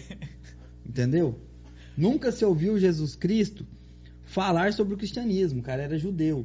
Então, assim, as pessoas depois da vida de Jesus Cristo preferiram seguir os passos dele, o exemplo dele, do que seguir o que ele seguia. Porque ele era judeu, você lembre-se disso. Lembre-se que ele era judeu, ele seguiu o que os judeus tem outra seguiam. coisa, né? O- Entendeu? O Evaldo, que é historiador. Então tá aqui. livro, livro não diz nada, cara. E outra coisa também, o Evaldo, que é historiador, tá aqui fala isso, né? Sabe disso. Que, tipo assim, foi quase 500 anos depois da morte de Jesus que Valdo é historiador, que né? eles- Valdo é jornalista. jornalista, mas, mas, né? mas- Não, é. mas ele também é um é- historiador por convicção. Perdão, conf- se for- confundindo se aqui. Não, se a gente for falar Mas de é- historiador, eu tenho umas histórias Não, de mas- caudas que eu andei descobrindo assim, por aí. ele- é Não, Evaldo, complicado. não, fala Ele- que é de Caldas complicado. Mas assim, ele é um pesquisador, né? Tipo assim, é, pelo, pelo menos assim, o pouco que eu li, tipo assim, foi quase 400 anos, ou mais de 400 anos depois da morte de Jesus, que a Igreja Católica se reuniu num concílio e falou assim, não, Jesus é o Filho de Deus, tá? É mais. Bateu o martelo.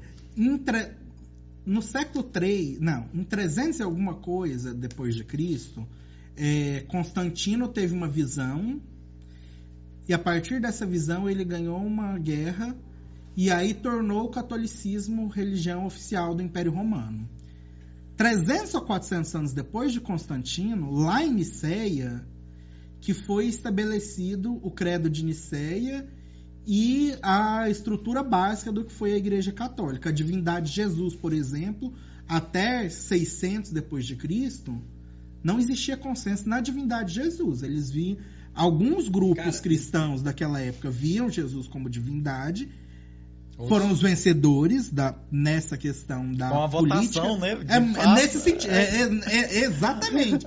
O, Reu- o concílio é isso, né? Exatamente. Reuniu os bi- reuniu- reuniram os bispos, apresentaram as posições em relação aos dogmas da, da nascente Igreja Católica, e isso vale, isso não vale.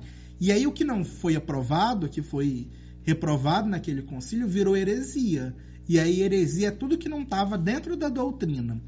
E aí vem lá, mil anos depois, começa com Lutero, Lutero traduz a Bíblia do latim para o alemão e traz uma nova renovação no cristianismo com o surgimento das primeiras igrejas reformadas. Tanto Lutero quanto o Lutero na- no que hoje é a Alemanha, o Calvino no que hoje é a Suíça. Não, E aí foi o Henrique V lá na Inglaterra, que aí ele só, mas lá ele só separou da Igreja Católica porque ele queria se divorciar e casar pela terceira vez. é, vamos... E o Papa não deixava. Não a igreja angli- anglicana é exatamente igual à igreja católica. A única diferença. Não, e o líder da igreja anglicana não é o Papa de Roma. Como tem a igreja católica ortodoxa, que tem os mesmos dogmas da igreja católica, mas é liderada pelo patriarca de Constantinopla, ou as igrejas orientais. Tem a igreja na Armênia, tem a igreja na Síria, que são igrejas cristãs com. com- na- é a ortodoxa da Ortodoxa. Rússia. Gente, não vamos entrar nessa seara, não, porque isso, daí, isso aí dá pra gente ir horas. Eu queria. eu- eu- mas eu O- queria. O, ótimo do Marlos é porque o Marlos tenta cortar. Cara, não é, cara. Evaldo, é porque é o seguinte. Não, mas esse- eu não tô esse- falando só do programa, não. Eu tô falando da, da vida. vida, da vida. Mano, esse assunto é tão delicado, cara, que é igual a gente tava falando aqui, eu quero até fazer uma ressalva. A gente tava falando aqui no programa da Tiffany, que a gente tava falando sobre coloração de maquiagem para pessoa de cor de pele escura. A gente tava falando aqui sobre nomenclatura de negro, de preto, de como o movimento trabalha isso daí, como ainda às vezes as pessoas ainda estão ligadas na nomenclatura em vez de ligar com as causas e tal. Eu queria pedir fazer uma errata aqui do nosso programa, fazer um- uma ressalva aqui. A gente não tem lugar de fala para falar sobre isso. A gente falou e não devia ter falado, entendeu? É uma coisa que a gente quer, quer deixar para os líderes do movimento, o pessoal que mexe com isso, para poder Na falar verdade, a gente só perguntou Sim, ela, né? sim, a gente só sobre perguntou. a maquiagem, né? sobre isso, né? Mas a gente entrou na, na questão da palavra preto e negro, que foi onde a gente não devia nem ter entrado, porque não é uma coisa que cabe a nós discutir. Cabe a nós a gente estudar, né? E, e- conhecer mais. É, agora a questão da religião católica, é, vamos deixar pra gente poder falar. Não, mas assim, eu só até é, fazer uma ressalva até pra, pra Tiffany não pensar que ela falou besteira, Hum, porque assim, não, foi nós que puxamos é, isso aí. Porque no caso é o seguinte, a Tiffany até falou, olha gente, eu, eu tô sem saber o que falar, porque o que, que ela falou pra gente? Eu não sei se eu falo maquiagem pra pessoa negra ou pra pessoa preta. Sim. Ela falou, eu sinceramente tenho essa dúvida, e nós falamos nós também. É. E a gente comentou rapidamente, mas em momento algum a gente quis Não. tecer qualquer comentário pretencioso Agora sobre Evaldo a cultura agora é afro. Evaldo, agora, Agora é o Evaldo que vai te cortar. Agora é o Evaldo que vai te Vai, cortar. fala, Evaldo. Primeiro lugar, a questão do conceito e lugar de fala. O lugar de fala não é não pode falar. É você falar sabendo de onde você fala. É sabendo, olha, eu sou uma pessoa branca, eu sei do assunto até ponto X, ou não sei. Falar sabendo disso, ou falar, ou pensando na questão da religiosidade. Se você for pensar lugar de fala, é pensar por que eu estou falando dessas questões de outras crenças que não são as minhas. Porque eu me baseio, não tô, eu não estou me baseando na, teo, na teologia, não discuto teologia porque eu não sou cristão. Mas eu debato fatos históricos. E aí, a partir do momento que eu debato fatos históricos, eu escapo do lugar de fala. Eu sei que eu não sou cristão e não estou falando dentro da estrutura dogmática. O que eles fazem dentro do culto, o que eles, o, o que eles têm como prática, é prática de, foi o que eu falei do, do meu avô. Cada um, cada um. Sim. Se funciona para eles, que funcione para eles, como o candomblé funciona para mim, como tem gente, eu recebi mensagem aqui no WhatsApp, Evaldo, eu vou te ouvir, eu sou ateu, mas eu vou ouvir por motivo assim, assim, assado. É a gente saber disso. O lugar de fala não é posso ou não posso falar. É falar sabendo das minhas limitações ou das minhas é, potencialidades em relação ao assunto. Porque senão ninguém fala nada, não é? E, e também pensar, se eu, se eu não sei, se é, eu não conheço a Tiffany, mas se a Tiffany é uma maquiadora que é uma mulher branca e ela não sabe disso, se ela, ela usou um termo que seja inadequado, ela saber que quando alguém cobrar dela esse termo, ela não. Então, se o, ter, se o termo está errado, fulano me falou que está errado, fulano entende do assunto mais do que eu entendo, não querer discordar sem ter argumento. E aí é pensar e, e argumentar dessa forma, no, no sistema que a gente entenda, num sistema que não seja o sistema dogmático, e aí o dogma. que o dogma não, dogma não se discute. Sim. É, se você pensar a divindade de Jesus para a igreja evangélica, para o cristianismo, é um dogma. Não se discute a divindade de Jesus. Jesus é o Filho de Deus Jesus é Deus e Jesus é a divindade maior e quem veio para a humanidade. Dentro do dogma deles, isso não se discute. O que a gente pode discutir é: esse é o dogma deles. Mas esse dogma deles não pode sair da Bíblia e ir para a Constituição, porque a Constituição, lá no artigo 5 traz a liberdade de credo, de crença, de orientação sexual, de identidade de gênero pensar a vida civil da vida religiosa. E lembrar que essa separação do Estado e da Igreja, né, ela já ocorreu, né, há séculos, né? Assim, é. no papel, né? Na teoria, na teoria, né? Então, não, mesmo, mesmo no papel não foi essa. O império, no catolicismo era a religião oficial do império. A é... na república que começou a separação. Essa separação, né? Mas é tipo assim, é, de momento algum a gente quis ser pretencioso, a gente só questionou junto com ela Sim. isso e a gente mencionou, né, que tipo assim, existia, né, antigamente um medo de falar ah, a pessoa é preta. Então a pessoa falava negro assim de uma maneira contida, né? E hoje as pessoas criam essa confusão porque eu, eu, o que eu falei aqui foi o seguinte, nós enquanto crianças, né, do jeito que a gente cresceu aqui no interior de Goiás, a gente ach, aprendeu né, com os pais da gente ensinando pra gente que falar que a pessoa era preta era preconceito, era errado. Então você falava negro. Só que hoje é, parece que isso mudou. E foi isso que a gente falou, a gente parou aqui. A gente já não sabia falar mais é, sobre não, isso. Sim. E é justamente isso. É o que o Evaldo falou e o que a gente falou e na semana. A gente quer trazer uma pessoa aqui para falar isso. sobre isso. É o que o Evaldo falou e o que a gente falou na semana passada. É, a questão é, tipo assim, você respeitar. Você, tipo, a pessoa falar, não, eu não, eu não gosto que me chama assim, eu não gosto que fala assim. A gente falou sobre pronome também. A pessoa apresentou o pronome que ela quer ser chamada, chame ela por esse pronome. É simples. Se você consegue chamar a Larissa de Anitta, velho, você consegue chamar a Pablo de a Pablo. E pronto. Então, então vamos, vamos uma coisa que eu queria falar, de aproveitar que a gente tá falando em religião. É a primeira vez que eu vejo o Marcos fugir de uma polêmica, cara. O que que tá acontecendo? Cara, é porque a culpa é minha. A culpa é minha. Porque ele, porque ele sabe que se ele polemizar, ele, ele tá fugindo de mim. eu tô vendo o Marcos ele tá fugindo de mim. Rapaz. Não, é porque acontece. Nós temos um horário limitado, cara. Isso é um negócio que dá para discutir horas, cara. Depois que o programa terminar aqui, a gente vai até a madrugada Aqui, ó, discutindo isso aí. a, a Ju tá comentando aqui, complementando Ah, a o nosso é ótimo. assunto aqui, falando o seguinte, ó. Só não me chama de moreninha. Que, é- que, tipo assim, é, é realmente, né, cara? É, tipo o Evaldo tá desmontando nossa mesa aqui. É, ó, Eu não fico com a mão para, eu tô há uma hora e meia Não, sentada Tem aqui. que dar um mordedor pro Evaldo. Não, então, eu queria falar assim, eu queria falar sobre o que a gente tá falando no candomblé. Onde Deus entra no candomblé? O Deus, existe espaço para o, o- o Deus Todo-Poderoso? Existe um Criador de tudo? Vamos falar disso aí? Você, falou que tem horário fechado. Você acabou não. de falar que tem Tem horário. três minutos pra você falar disso aí. Ou antes de falar de parada afro, eu queria falar só uma coisinha aqui. É, tem uma amiga aí, a Juliana Prata, que é nossa amiga aí, e ela tá começando um empreendimento na internet, pessoal. Chama Lajume Story, tá? É um merchan não pago, viu, gente, que a gente tá fazendo aqui. Pessoal, você que tá afim de uns brincos massa, de coisa da cultura afro, né? Tipo assim, bandanas, né? Coisas que, tipo assim, como que chama, Evaldo, aquele...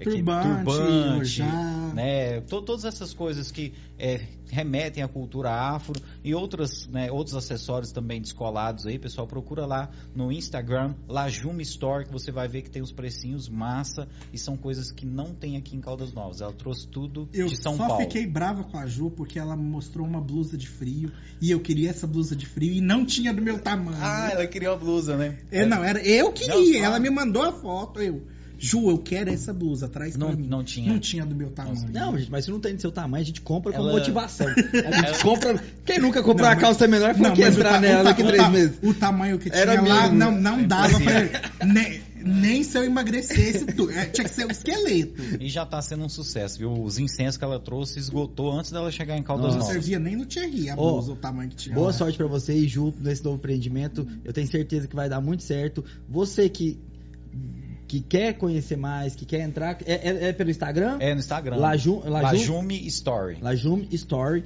entra lá que, e manda um direct pra, pra Juliana que ela é toda bonitinha, ela vai te responder É, com o maior carinho. É isso aí, pessoal. Então, vamos Ó, falar. Deus, agora sim, existe agora é Existe um babado. criador, existe um Deus todo poderoso dentro da religião africana? Oh, e aproveitar e complementar essa pergunta do Marlos, porque eu, eu vi uma declaração do, do Chico Xavier uma vez falando que o ser humano caminha para o anjo. Né? Nós estamos evoluindo para chegar até um anjo. É, dentro disso aí, existe a possibilidade de uma pessoa se tornar uma, um, um espírito de luz dentro dessa religião? É o que, é- esse, É é, o- esse é o que acontece com as entidades. É, o, o que eu falei de fulano morreu, o espírito chegou a um determinado posição e assume a posição de Ele tá, um falando, ele, determinada tá, ele tá falando assim, por exemplo, na modernidade. Existe, Existe. existe um cara de existe. 20 anos atrás, Não, por exemplo? Não, pode ser que sim. Eu, eu ainda não vi, mas pode. De quanto menos O- tempo? Seu, seu, não, seu Zé Pilintra é um espírito que começou a se popularizar nos início do século XX. É, e se ele é do Isso. Brasil, então ele tem Não, é, é séculos, isso, né? é. Não, e, e- e lembrando assim, só antes da gente falar sobre isso, o candomblé e a umbanda, elas são religiões legítimas, é, é, Brasileiras, brasileiras. isso. As pessoas às vezes não entendem isso, mas você não vai na África, cara. Você não vai ter candomblé. Hoje tem, em alguns Hoje lugares tem o candomblé que veio do Brasil. Pra, exa exatamente. O pessoal- Fez o caminho inverso. É, o- Exatamente. O, o pessoal, o pessoal acha que, que se você for lá na África, a religião oficial dos caras vão ser candomblé. E não, é. não, a, a Nigéria, por exemplo, hoje, a maior parte da população é ou cristã ou muçulmana. E A coisa de 20, 25 anos começou uma retomada do que a gente chama de culto tradicional iorubá. Ou. Eu esqueci o termo em iorubá da, da religiosidade. Yorubá é tanta religiosidade quanto a língua? Yorubá é um grupo de povos. É um e grupo- aí, assim. Reúne a. É, é a religiosidade desse grupo de. Porque, assim, os povos Yorubá não eram só os Yorubás. Tinham os Ibôs, tinham os Oiô, tinham os. Tem, tem outros dois que eu tô tentando lembrar. Não, os Alça, Não, que eram. eu, eu fico pensando como é que você dá, dá conta de lembrar desse tanto de nome. Evaldo, o Evaldo não tem um- uma memória. É o HD, Ele né? tem uma, ele tem uma HD não, tem um SSD. é mais rápido. Ele tem uma fazenda, né? Daquelas de, de servidor na cabeça, né, cara? É impossível. é. Mas então, Marlos, existe uma força criadora que na língua iorubá, no candomblé queto, a gente chama de Olodumare ou Olodumaré. Só que é, ela não é ativa na nossa existência. Como se- fiz o plano do mundo, agora mandei para o mundo os orixás, os irum, irumolés, agora vocês se viram. E tem Tá uma, aí. uma questão assim meio do, igual do, do criacionismo nisso? Foi, foi É, ele não, que... que- é, e- Ele criou É- o mundo e não, deixou, a, é, o- e deixou é a força que rege o universo. É o humano dará. eu, vou, eu vou aproveitar e eu não contei nenhum Itã, então hoje é sexta-feira, eu vou aproveitar e contar um, um dos Itãs da criação do mundo. É, Olodumare queria criar o mundo e ele escolheu Oxalá para criar o mundo. Oxalá deveria, para vir criar o mundo, deu a ele um saco que era o saco da criação. Nesse saco estavam todos os elementos que ele ia entrar no mundo e criar o mundo. Para fazer isso, Oxalá tinha que fazer uma oferenda para Exu. Exu é sempre o primeiro orixá que a gente sauda. Ele ele tá no começo de tudo. Oxalá não fez a oferenda para Exu.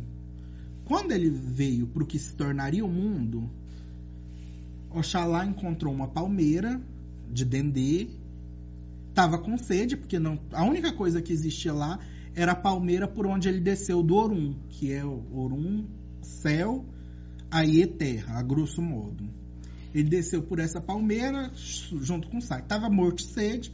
Ele furou a palmeira com seu opachorô, que é o cajado que Oxalá carrega, e tomou a seiva dessa palmeira. A seiva dessa palmeira a gente chama de vinho de palma. Oxalá ficou bêbado e dormiu. Uma das irmãs de Oxalá, ou Dudua, desceu pela, desceu pela palmeira, viu que Oxalá estava dormindo, pegou aquele saco. Aí ela sim foi lá, fez a oferenda para Exu e criou o mundo físico. Criou o mundo físico. Quando Oxalá acordou, A mulher fez o mundo enquanto o homem tava dormindo. É Exatamente, É isso que você tá exata- querendo dizer. exatamente. Beleza, continua. Exatamente, exatamente. Quando Oxalá acordou, ele viu, o mundo já tá criado, o que, é que eu vou E fazer? detalhe, tava dormindo chapadão, Chapa- bebaço. bebaço.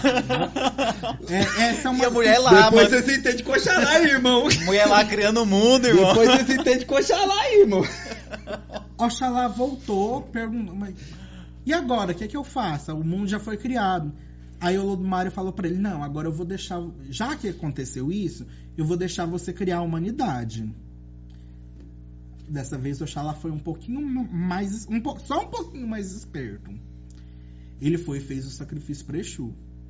E aí Exu explicou para ele, ó, você vai fazer isso, você vai pegar o barro e vai criar a humanidade. Oxalá desceu, mas cadê o barro? Ele não achava o barro. E aí ele foi, tava na beira do rio, ele não conseguia pegar o barro, porque Oxalá, ele tem é, asco da sujeira. E aí, para ele pegar o barro, ele precisava descer na numa lagoa. Quando ele se aproximou da lagoa, ele lembrou que Exu tinha pedido para ele deixar uma oferenda na beira da lagoa. Ele deixou a oferenda na beira da lagoa. Quando ele colocou a oferenda, Nanã, que é um outro orixá, saiu da lagoa. Oxalá, eu te ajudo. A matéria-prima para criar o homem eu te dou. Aí ela tirou o barro e entregou o barro para Oxalá.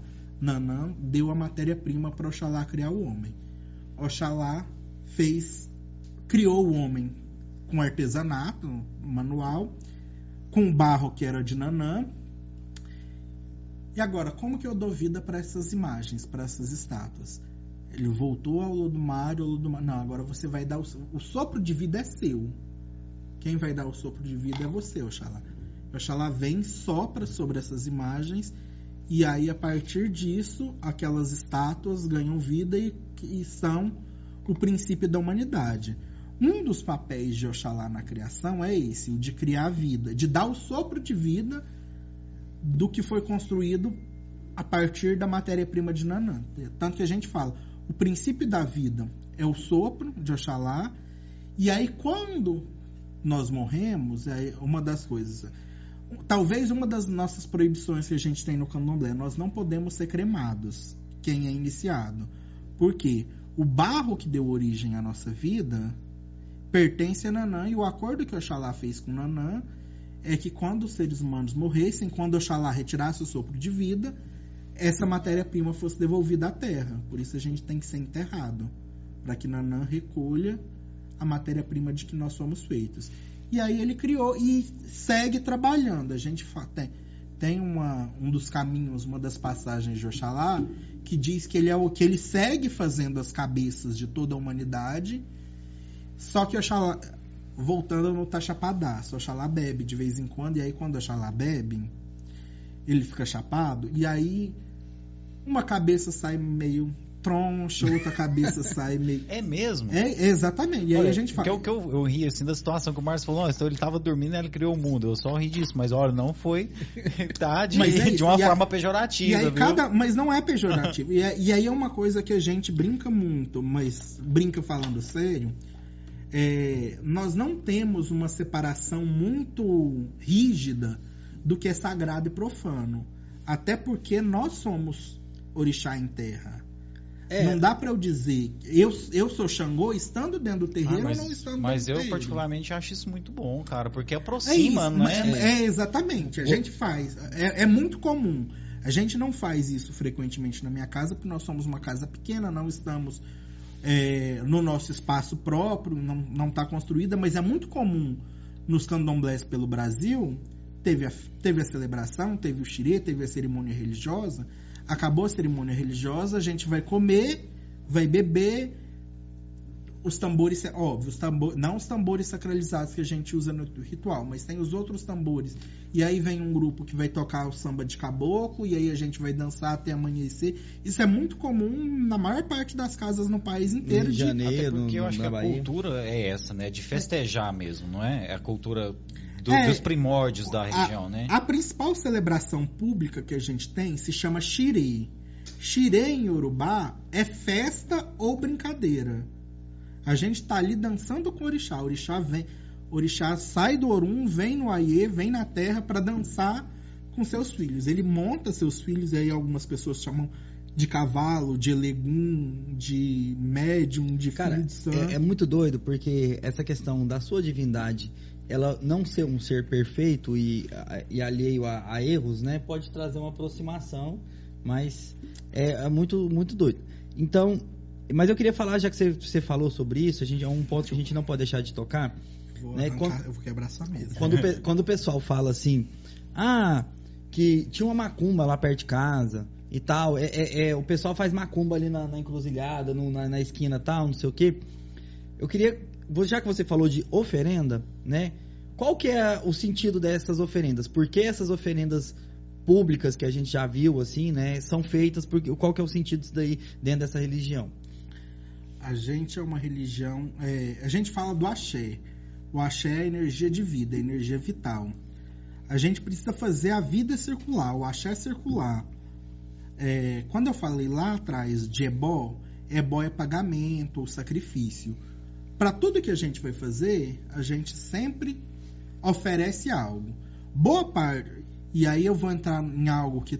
Como era de costume no Velho Testamento. Isso. Assim, não, não tô falando que é a mesma coisa, mas a igreja. Mas o, o princípio, o O, princípio pri- é o o- mesmo. o princípio é, o mesmo. Depois que Jesus veio e sacrificou, ele disse que coisa fez de, sacrifício. tre- coisa de três sacrifício anos que, atrás. que não era mais para se fazer sacrifício. Coisa de três anos atrás, e aí vou lá no. Coisa de três anos atrás, é, chegou no STF o julgamento de uma ação de um grupo de igrejas do Rio Grande do Sul e de uma associação de proteção animal é, questionando. Aí você tá falando sobre sacrifício animal. É isso. Questionando ah, os sacrifícios animais. E aí o que, que acontece? No julgamento, é, um advogado, filho de Xangô como eu, ele chama Ed Júnior. A sustentação oral dele foi extremamente emblemática, porque ele começa a sustentação olhando para o lado, sentado assim no plenário do STF, e pergunta: é, "Quan- quantos de vocês estão usando sapatos de couro? É a primeira pergunta que ele faz. E aí, por que o couro, o animal para o couro pode ser? Ou quantos mil frangos o Brasil exporta para Israel e o frango que é exportado para Israel é morto segundo os preceitos do judaísmo. E o gato, É um, e o gato e também. o gato é um sacrifício religioso, porque o, o judeu não pode comer o frango se ele não for matado a- da mesma forma o muçulmano. Eles não podem comer nenhum tipo de, de carne que não tenha sido sacrificada. Por que vale 10 milhões de frangos serem sacrificados para serem vendidos para Israel por ano e não vale 3 ou 4 ou 5 ou que sejam 10 galinhas que são sacrificadas num terreiro e que vão alimentar aquela comunidade? Porque é uma coisa que a gente troca. É, boa parte da sacralização é feita nesse sentido. O que a gente sacrifica vai ser o nosso jantar daquela festa que eu estava falando para vocês aqui. Eu não comia galinha caipira. Assim, Marlos é meu amigo há um milhão de anos. Eu ia pra chácara dele, é, é frango caipira, não vou comer. Não comia. Assim como você não come carneiro, cabrito, esses negócios. Mas, não, isso é, não, isso é outra história. Não, isso é outra, é outra história. Ah, é. Eu não Depois- comia frango caipira de forma nenhuma. Evaldo não só- comia. só de granja. Só de granja. Eu aprendi a comer frango caipira de- no terreiro. Por quê? É um frango que eu sei de onde veio. O, o, o de granja, hoje praticamente não como de granja. Se eu tiver em casa, eu só como caipira também, por saber a origem daquele animal, como Tipo ele foi que criado, ele o foi- tipo de ração que ele comeu e especialmente a forma como ele foi morto. E aí no terreiro aí, a gente sabe disso, a gente sabe de, de onde veio o animal. Para ele ser sacrificado, a gente reza aquele animal. É, Se um dia vocês tiverem oportunidade de ver, o frango dorme na sua mão. Olha, Ele é sacrificado dormindo. Ele dorme. Você reza o frango e ele dormiu. E aí depois, o sangue vai pro orixá, o sangue é oferecido. A gente limpa o frango como limpa um frango que você mata na sua fazenda, vai pra panela, cozinha e come. E aí nessa, a partir dessa situação, eu comecei a comer galinha caipira. E é uma outra vida. O sabor que a gente tem num animal de granja é muito diferente do que a gente tem num Então tem, tem um respeito até maior do que, do que um abate feito em um, Massa, abate, em um, abate- exatamente, um abatedouro exatamente. E com pensa- um animal do que. Porque o pessoal, o pessoal, eu acho que um dos princípios que as pessoas têm, né, principalmente quem não é conhecedor, é achar que aquele animal ali, ele vai sofrer dentro de, pra se poder o, se o animal servir. sofre, a gente não pode servir. É, se o animal e, demonstra e esse, e esse é o mesmo princípio do porque é isso, judaísmo. porque é a vida. A gente precisa daquela energia de vida. A gente não precisa de sofrimento. E aí a gente faz isso, faz vamos nas oferendas que estão nas ruas, que estão nas encruzilhadas. E essas, de, essas das encruzadas, fala Isso, sobre é, é isso. Existem diversos tipos de do que a gente chama de despacho. Tem coisa que é, a gente ofereceu uma comida para o orixá ou para a entidade, ela se serviu dessa energia no terreiro e aí a gente tem que devolvê-la para a natureza. Muitas vezes as pessoas colocam materiais, e aí eu falo da minha experiência e da, da experiência de vivência que eu tenho no meu terreiro, mas que acontece, pode acontecer igual em outros ou como pode não acontecer. A gente é uma religião que pensa na unicidade da vida, não só da vida humana, como da vida animal, na vida vegetal. Se, lá em casa, se a gente vai fazer um despacho, a gente não vai usar o ogdá, que é a bacia de barro.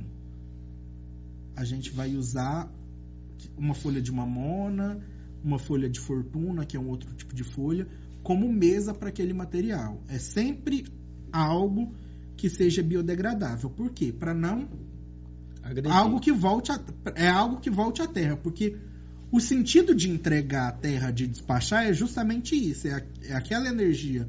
Se foi algo que a gente fez, por exemplo, para limpeza, que a gente dispersa aquela energia negativa que tirou de alguém. Se for algo, por exemplo, para trabalho, que a energia de, de trabalho circule na vida das pessoas. E aí a gente fala, a gente pode fazer um, colocar um cará na estrada para Ogum. Ogum recebe cará, recebe na estrada, no caminho. Porque Ogum caminha. Ogum é um senhor das estradas, é o senhor do caminho. A gente vai fazer uma oferenda para Oxóssi. Oxóssi é o caçador, é o senhor da prosperidade. Quando eu fui em São Paulo, falaram pra mim que eu era filho de algum, cara. Eu não jogo. A mãe de santo me chamou lá, Não, cara. mas você é meio andejo mesmo, cara. Cara, não, foi sério. Isso aí, isso aí, meu- isso aí, isso aí eu, eu não brinco. meu pé de cachorro. Eu não brinco com esse tipo de coisa, não. É, é pra você ver como é que, é que é engraçado, né? Eu fui num terreiro lá em Tatuapé, lá em São Paulo, quase duas mil pessoas lá que frequentam esse terreiro lá, cara. Aí a mãe me chamou, eu tinha, eu tinha colocado a inscrição, até porque depois quero que você fale isso. Eu tinha, tinha o passe, né? E tinha a consulta. É, não, mas é outro nome, só que eu esqueci.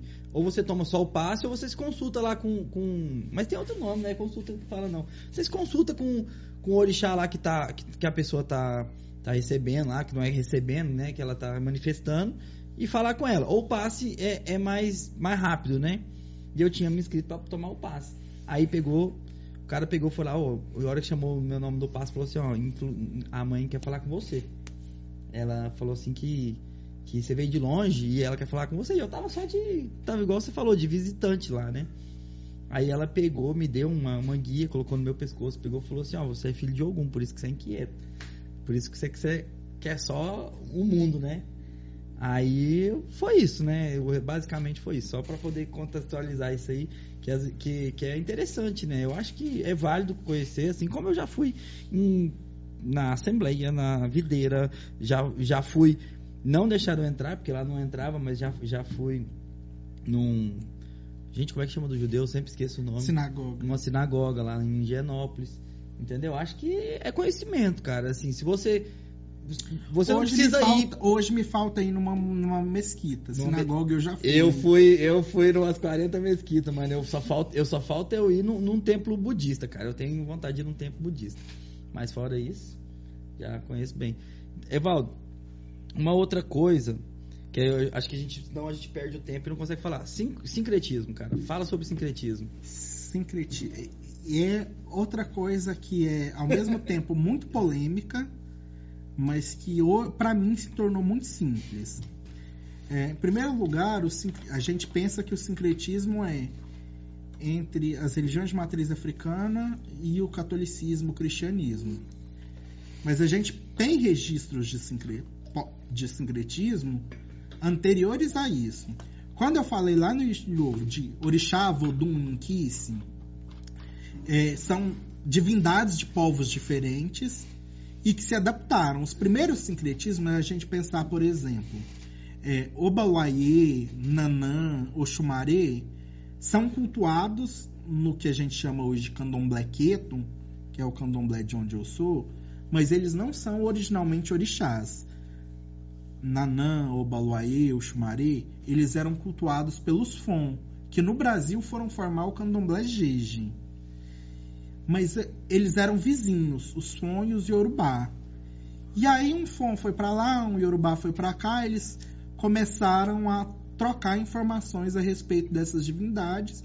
E aí apareceu o Xumaré no, nos povos de Yorubá, apareceu Vai isso. Esse, é, assim, esse é um... assim como aqui no Brasil também a, a, as línguas indígenas, depois que eles foram forçados a ficarem próximos, elas foram também fazendo essa transferência de palavras. Hoje em dia o nosso português é montado assim, né, cara? Ah, e aí a gente pega, por exemplo, já, eu, antes de seguir no sincretismo, eu falo disso. Até no Brasil, português é a nossa língua oficial? É. Mas até as missões pombalinas e o Marquês de Pombal proibir, é, expulsar os jesuítas do Brasil, isso final do século XVIII, se eu não me engano, final do século XVII, início do século XVIII, o que se falava no Brasil não era português. Era uma coisa que eles chamavam ou de língua geral, paulista ou do norte, e aí eram duas línguas gerais, que aí iam misturar os idiomas africanos, o português e os idiomas indígenas, ou o tupi antigo, que foi falado corrente. Os bandeirantes, na maior parte das vezes, não falavam, embora a gente acredite que sim, na maior parte das vezes eles não falavam português, eles falavam essa língua geral, que tinha muito mais influência das línguas indígenas do que do português. Aí eu vou no sincretismo. Primeiro foi o intra-religioso, agora o interreligioso. Quando os escravizados começaram a cultuar e eles eram proibidos de celebrar seus deuses, eles foram vendo as características parecidas. E isso foi muito da região. Mais comum que a gente ouve é algum São Jorge. E que não é universal, mesmo no Brasil não é universal. É, no Rio, por exemplo, sincretizam Ogum com São Jorge. Como Ogum é um orixá guerreiro, é um orixá de caminho, é um orixá que tem a espada na mão, São Jorge era um santo católico que lutava, que matou o dragão, que era da guerra também.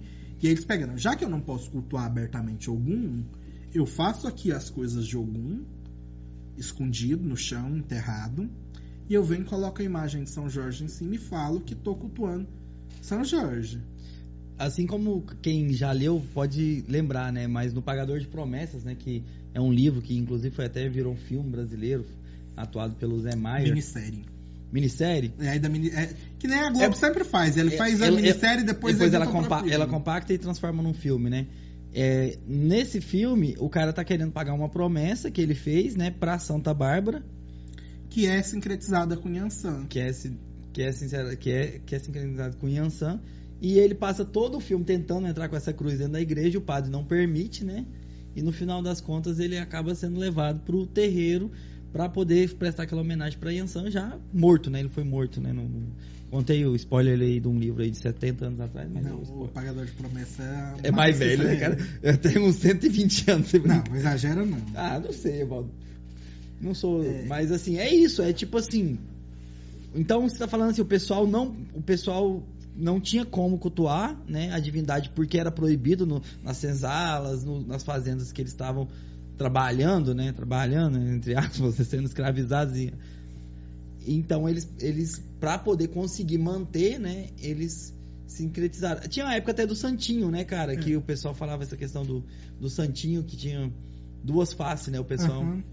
E aí, um outro caso muito poderoso, esse é um, essa é uma história que eu gosto muito, que é um caso muito poderoso do- desse sincretismo, é a relação Oxóssi, São Sebastião e os indígenas tupinambás no Rio de Janeiro.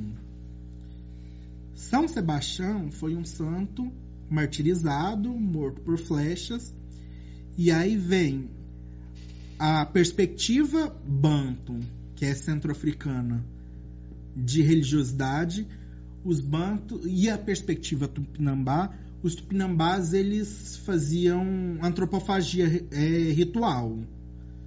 Só que eles não comiam, não era, não vou comer qualquer humano que aparecer por aqui não. O, o melhor guerreiro da tribo adversa Sim, que eu claro. derrotei, eu vou porque eles faziam isso Não é, Pra- cani- não é canibalismo, né? Ele quer pegar ele, ele quer a força. né? É, exatamente. Ele comia aquele, o melhor guerreiro da tribo adversária para trazer para ele as qualidades e as forças daquele povo. Eu não sei pra eles, mas pros indígenas brasileiros que praticavam antropofagia, pro guerreiro que ia ser né, sacrificado, era uma honra. O cara, tipo assim, ele Ah, os ficava tupinambás aqui- eram, eram Todos. os, os tupinambás é, porque eu misturei os É, dois. o Os cara fala assim, irmão, eu sou pico, os caras querem me comer, irmão. Quer pegar aqui, ó, É, não, irmão. aqui, ó. O cara, o cara, o cara fala, fala assim, ô, você é foda na guerra. Irmão, sou tão foda, irmão. cara queriam que me tem- jantar lá, Tem meu nome no cardápio deles lá, irmão. Tá entendendo como é que é? Os caras os cara estão esperando pra me servir, tá ligado? E aí São Sebastião foi um santo, foi um mártir que, cristão, mas que virou padroeiro do Rio de Janeiro sob o símbolo de São Sebastião. Tanto os portugueses quanto os franceses lutaram contra os tupinambás, mas os tupinambás não foram derrotados. E aí os tupinambás pegaram aquele São Sebastião que tinha sido santo que protegeu os inimigos deles na guerra adaptaram para eles como os bantos fizeram a mesma coisa. E aí veio o Tupinambá. Veio, e aí veio o Oxóssi, que eram dos Yorubás. Então, o Oxóssi tá como o caboclo dos Tupinambás, como o ancestral africano e como o santo europeu que se, que se manifestou nisso. O Rio é feriado dia de São Sebastião e para tipo, é daqueles tanto de São uma cidade, Sebastião né? quanto São de São Jorge. Tem É.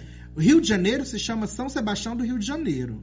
Chamava, né? É, chamava, né? Hoje tá só Rio de Janeiro. Mas era São Sebastião do Rio de Janeiro por muito tempo. E é o lugar onde ele trouxe mais força.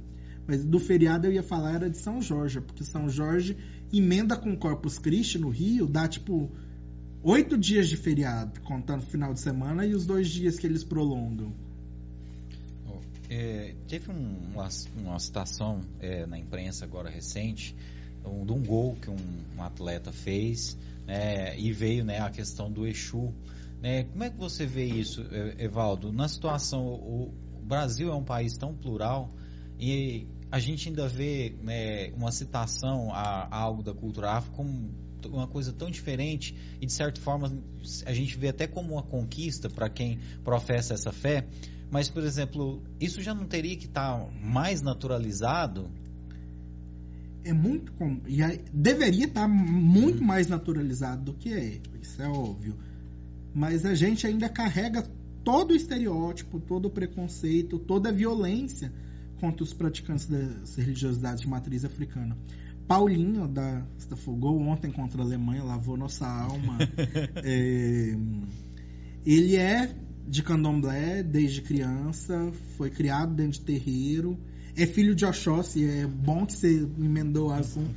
Logo que eu parei de falar de Oxóssi, e ele fez o ele falou de Exu na entrevista, o narrador, não, ele, na, numa, num texto que ele escreveu um ou dois dias antes do jogo, ele tinha falado da sua vivência na religiosidade, escreveu sobre Exu, posta sobre Exu e Oxóssi o tempo todo nas redes sociais dele, assim, é, é, alguém que nunca escondeu. E aí o gol ele comemorou com arco e flecha, flecha né? que é o Ofá, o símbolo de Oxóssi, que é esse orixá caçador, que traz a prosperidade, que traz a fartura, especialmente a fartura. Oxóssi entra na, entra na mata para caçar e trazer o alimento para e o narrador reconheceu na hora ali, é. né? E já. Eu não, lembro eu não lembro exatamente qual era a frase, mas é, um gol para Exu aplaudir. É, acho que é. Foi um gol, um gol para Exu aplaudir. E aquele povo disse. que fala que Exu é o demônio, por que, que tem essa, é, esse preconceito? Existe alguma razão, algum, algum fundamento para isso aí? Primeira coisa. assim, só falando, é uma coisa que eu não sabia, né? Essa questão que você falou, quando a, a a Terra foi criada, o, o mundo foi criado, né? Era para ter feito uma oferenda para Exu e não foi feito, né? Ele ficou meio puto. Mas, antes de começar a, a, entrar em Exu em si, eu vou pegar algo que é da cultura pop, nerd, que talvez facilite. A grosso modo, assim, para leigo, Exu carrega um arquétipo que é o arquétipo do trickster.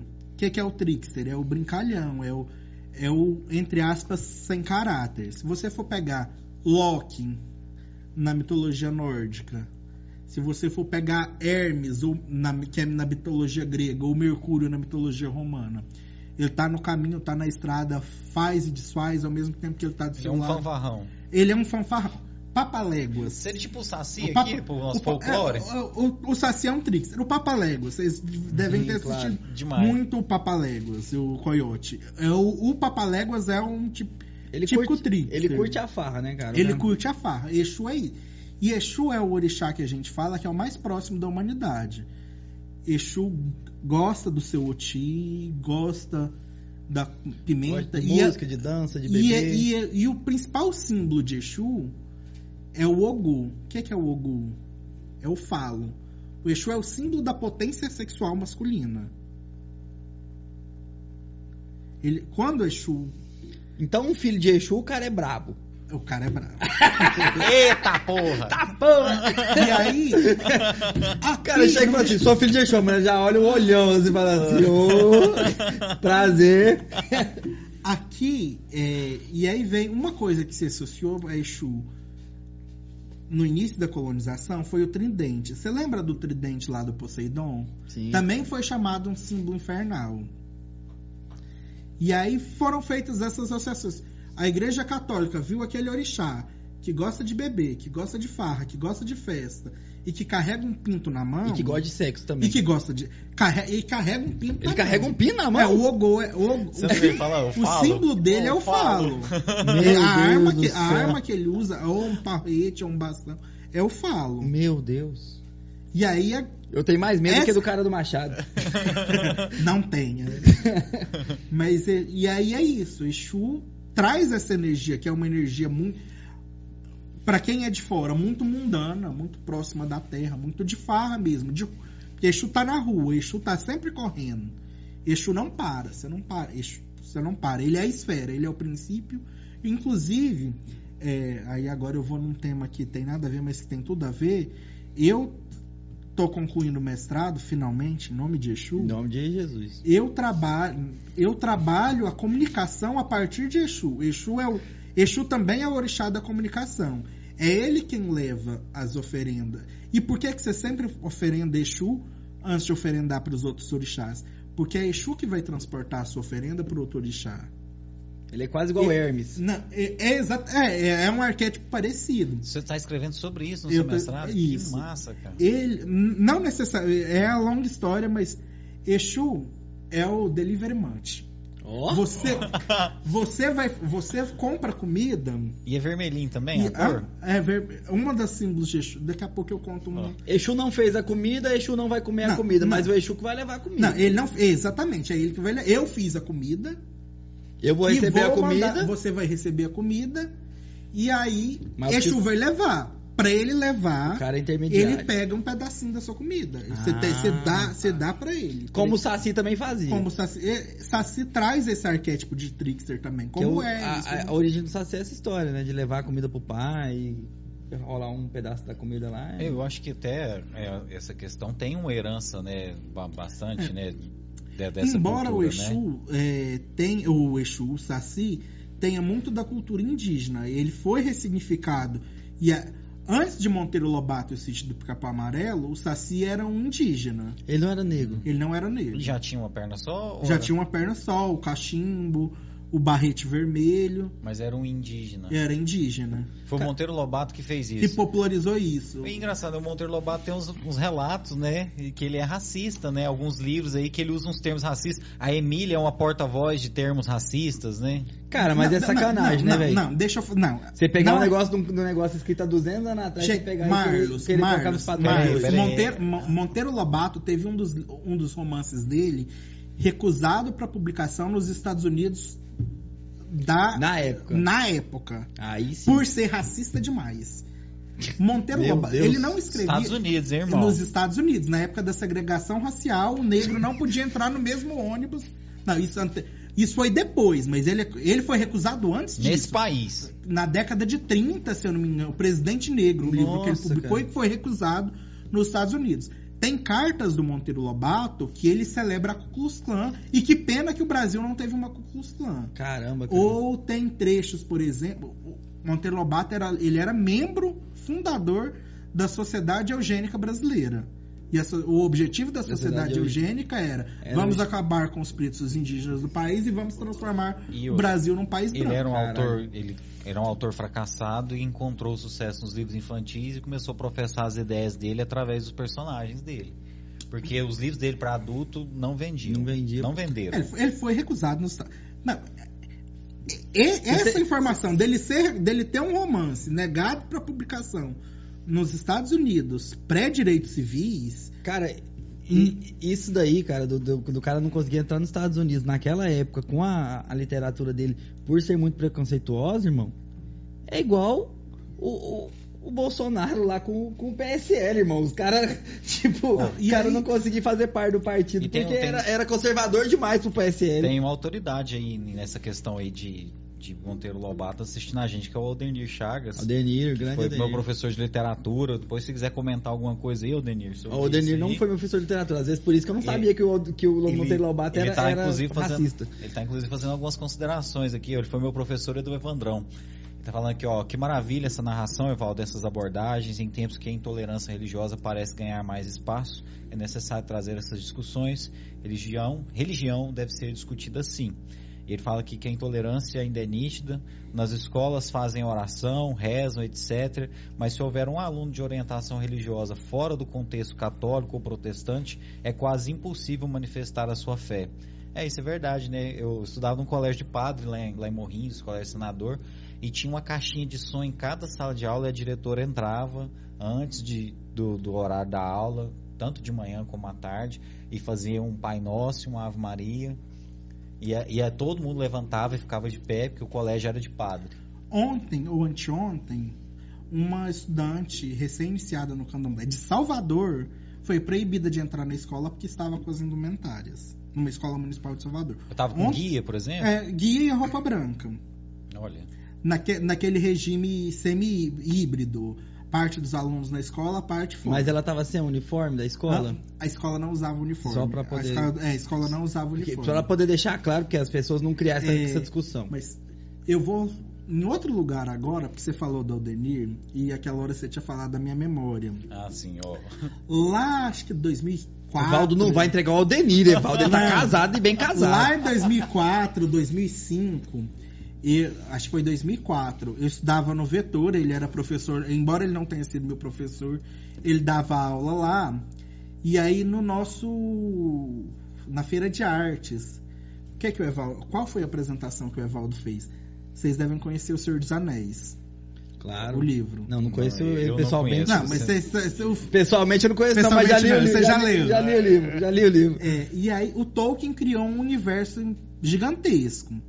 E aí um dos livros que ele publicou chamou Silmarillion, que conta a criação do mundo. Nossa. Que entre outras coisas, a primeira e a segunda era Quem e a criação leu, do leia, mundo. viu?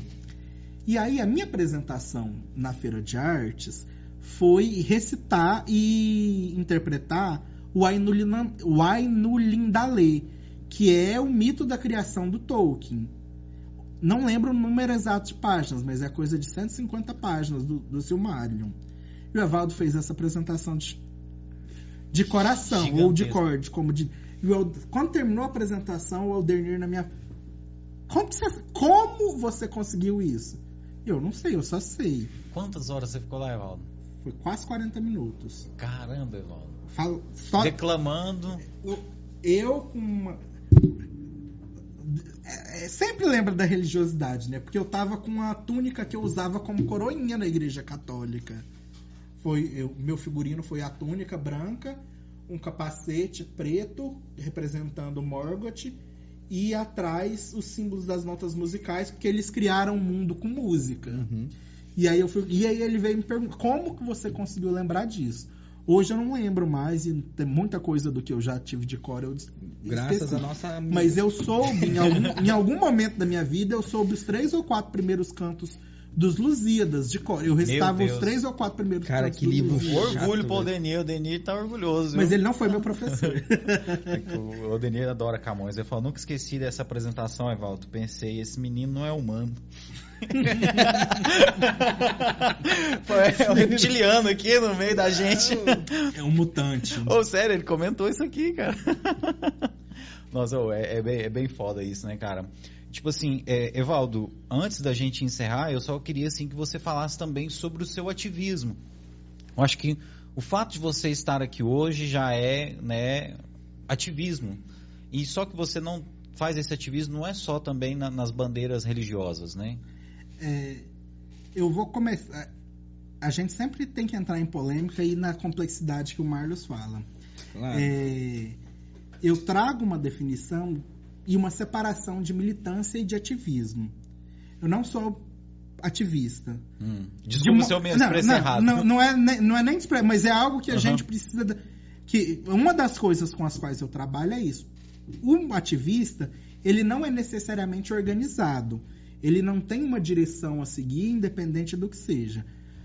Vamos supor, alguém que tem uma ONG ou que ajuda uma ONG ou que, de forma ocasional, ou alguém que fala sobre determinado assunto exclusivamente nas redes sociais, ele pode ser um ativista. Ati- O militante, É mais- ele se organiza. é mais ele, brabo, né? Ele não, não, é que, não é que é mais bravo, é porque ele tá organizado. O cara é É, mais por- faixa por- preta, por, né? por exemplo, a pessoa ela, ela é vegana, vegetariana. Ela não come carne, ela in- in- Fala de não fala comer de não carne. comer carne, instrui as pessoas a não comer carne, fala dos malefícios da carne, mas ela não participa de, de protestos, ela não, ela não, não Isso, talvez é- seja a é- ela, forma ela, mais- ela não leva aquela, aquela pauta adiante, né? É, e, pensa, e aí a gente pensa, a militância te coloca tarefas. O ativista não tem tarefas, ele não tem Responsabilidade. né? um- a responsabilidade ou que seja um cronograma para seguir. O militante, independente da organização que ele esteja, e aí eu falo, eu falo de estar em organização é nesse sentido. É, vamos pensar, eu milito no MNU, eu milito no Sinasef, que é o Sindicato dos Servidores da Educação Federal, eu milito no movimento LGBT, embora eu não esteja em uma organização específica do movimento LGBT, eu milito no Afrontaí, que é um coletivo de Jataí. Eu tenho um cronograma de tarefas a cumprir em cada uma dessas organizações. A minha militância no sindicato, por exemplo, nós vamos fazer um ato no dia tal. O que, o que você vai fazer para. Eu vou ficar responsável pela documentação, para avisar os órgãos de segurança, a prefeitura, eu vou avisar isso, além dessa atuação que seja nas redes sociais. Ou, ou, ou a, a, tarefa pode ser só de comunicação. Tem um hum. camarada que eu acompanho muito e que ele é militante comunista e a tarefa dele no partido é comunicação. Militância virtual. Na, não, é, não necessariamente virtual, porque ele hum. nesse período não tem feito palestras presenciais nem nada por conta da pandemia, mas ele tem um canal no YouTube com mais de 200 mil inscritos, um número gigantesco, e aí o que ele produz nesse canal é material teórico em vídeo sobre as pautas que ele discute. A, a, tarefa dele, a posição que ele ocupa na organização, é essa de comunicação. Tem um outro companheiro que está num, numa outra organização, que o objetivo é eu recolho a caixinha para gente produzir material, ou eu é, hospedo companheiros que venham de um lugar para o outro. É pensar nisso. E eu faço essa diferenciação porque nos últimos três ou quatro anos se tornou muito comum a galera, especialmente falar, nas falar redes sociais, falar a fulano é militante, porque o, mas o fulano só fala do assunto. Aí não é militante. E aí ele, ele não é militante, ele não tem essa organização. E a organização não precisa ser centralizada. Eu, eu tô num partido, por exemplo, que não é um partido centralizado, é um partido de tendências. Existem quatro, é como se fosse quatro ou cinco partidos diferentes dentro do mesmo partido. O militante ele bota mais a cara no sol, né? É literalmente, né? Você, ele você rala um pra... pouquinho mais, né? É, porque o ativista eu não tenho eu não, sendo ativista, eu não tenho obrigação nenhuma de amanhã estar tá fazendo qualquer coisa que seja. Se eu dei vontade de dormir até duas horas da tarde, deu até duas horas da tarde eu vou dormir. Sendo, por exemplo, militante do sindicato, já aconteceu de eu passar cinco, seis dias num evento do sindicato, que o evento começava 8 horas da manhã, a gente saía do evento 11 horas da noite para dormir, acordar no dia seguinte e estar tá 8 horas da manhã na na mesa conduzindo um congresso com 500 pessoas. Olha, é, agradecer todas as pessoas que estão com a gente, principalmente, cara, os professores. A gente tem uma audiência muito massa com professores, cara. Então, a gente fica feliz que a gente acha assim, né, que se os caras estão dando moral pro nosso conteúdo é porque realmente está acrescentando, né? Então o Egmar está falando aqui, ó, Aldenir, nós tivemos alunos maravilhosos como o Evaldo, né? Falou que foi professor de seu professor nesse período. Né? O Odenir está falando que é verdade, Egmar. Nós tivemos Ele alunos de mim, não, excelentes. Egmar. Todo, todo, mundo fala do Egmar. Não, ninguém me citou não, também até agora. Lembrar, todo mundo tem que lembrar do Egmar. Egmar. O Egmar plantando bananeira dentro da sala de aula para chamar a atenção dos alunos. Ele fazia isso mesmo? Ah, absolutamente. Egmar, Egmar serviu, serviu no serviu no exército, cara. As histórias dele são maravilhosas, cara. É, e, e, os caras são muito gente fina, né? A, a, turma lá no Vetor é muito massa, né, O Egmar cara? é um dos culpados por ele ser comunista. Olha aí. o cara, né? Viva o Larebucho. Mano, agradecer mesmo, viu? Todas as pessoas que acompanharam a gente até agora. E a gente teria tema aí para mais uns três podcasts hoje Nossa, ainda, né, cara? Se a gente pegasse. Se a gente. Cada, cada parte do que a gente não falou. podem chamar o Evaldo para conversar. conversar. Não pode. É. Não, mas hoje foi só o primeiro, o, Evaldo. Hoje, hoje... Volume 1. Um. a, geralmente a gente começa o programa falando assim, cara, fala um pouco da sua vida. Se o Evaldo for começar a falar um pouco da vida dele, hora que, e, já ia dar duas horas e já não ia e dar eu só tempo. tem 23 anos. 23 anos de ativismo. 10 de militância. gente... É, vamos deixar agora o Evaldo fazer as considerações finais dele aí, já está dando o nosso horário. Quero agradecer todo mundo que ficou com a gente até agora, o pessoal que está no Facebook, o, o Tchei falou dos dos é, professores, quero falar dos vereadores também, que a é gente verdade. tem um público de vereador forte, ó, quero mandar Israel um abraço. aqui, ó, tá falando, ó, parabéns, programa excepcional, parabéns pra equipe, é um prazer ouvir vocês, companheiro demais, Egmar aqui, ó, fala Marlos, meu ídolo, ah, consertando aí, né, Marlos? É, consertar. Não, mas Egmar mora no meu coração, não paga imposto, cara, cara não posso falar nada dele, não. Ou... Mas os vereadores. Você dos queria falar, vereadores, né? cara, mandar um abraço pros vereadores, mandar um abraço pro Marim Câmara, que já esteve aqui na bancada com a gente, pro professor Rodrigo, que foi o nosso primeiro entrevistado que teve aqui. A gente vai trazer O Andrei. Barbosa tá sempre acompanhando a gente, o Gilmar Martins também tá sempre acompanhando a gente. O Andrei vai estar daqui, daqui uns dias aqui com a gente falando Isso. sobre o AB, falando sobre É, eleição. Questão de advogados, ah, advogados, né? A advocacia em geral, né? A gente tem muita coisa pra falar aí. O trabalho dele como vereador também. O Gilmar Martins vai vir aqui, cara. Estamos tentando marcar o Gilmar Martins, cara, pra trazer o Gilmar e o Gesmar, cara. Porque, cara, eu acho incrível. Eu acho que deve ser Cara, o único- eu, eu, eu, eu boto fé que, tipo assim, se um ficar doente e mandar o outro pra câmara, ninguém Ah, Eles são percebe. tão iguais assim. Cara, Eles é, são muito eu, eu, parecidos, tipo cara. assim, eu não sei diferenciar, cara. De verdade. Eu não, é, pra mim é imperceptível. Eu vou ser, ser um vereador, São né? gêmeos perdidos na maternidade, por acaso? cara. Não, entendeu? eles são, são gêmeos literalmente, sabe? E, e aí, tipo assim, se um faltar na, na, na cama e falar assim, vai lá, viu, faz a sessão lá pra mim, ninguém É, perceberia. Não que eles fariam isso, né? Não, não faria isso. Nunca fizeram. Mas se eu fosse, eu faria. É, cara, manda um abraço pra todos eles aí. Evaldo, manda seu recado aí pro nosso público, pro nosso, pra- faz seu, seu fechamento aí. Faz seu nome aí, mano. Faz seu nome aí. Não, meu, Já tá feito, não, né, meu, cara? no- meu nome já tá. Esses dias. é porque você- eu já tenho um ego inflado e as pessoas inflam mais meu ego. Esses dias eu fiz um comentário no Facebook de um conhecido. E aí eu, eu brinquei assim: eu- quando eu crescer, eu quero ser que nem você. E aí ele, mas você já é bobinho. E uma coisa que eu escuto frequentemente é assim: Evaldo, vo- o ego tem um Evaldo muito grande. É, já sofri, já ouvi muito de ser arrogante, de e é uma coisa que eu venho tentando mudar, mas e separar o que é arrogância do que é saber meu lugar, saber quem eu sou, saber sempre do que eu falo. Eu não vou pegar e conversar com você de um assunto que eu não tenha é, não só convicção, como domínio daquele assunto. Se, se é algo que eu não sei, eu posso ficar calado na mesa, eu vou, eu vou te ouvir duas horas, porque ao mesmo tempo que eu sei falar muito, eu sei escutar, eu gosto de escutar.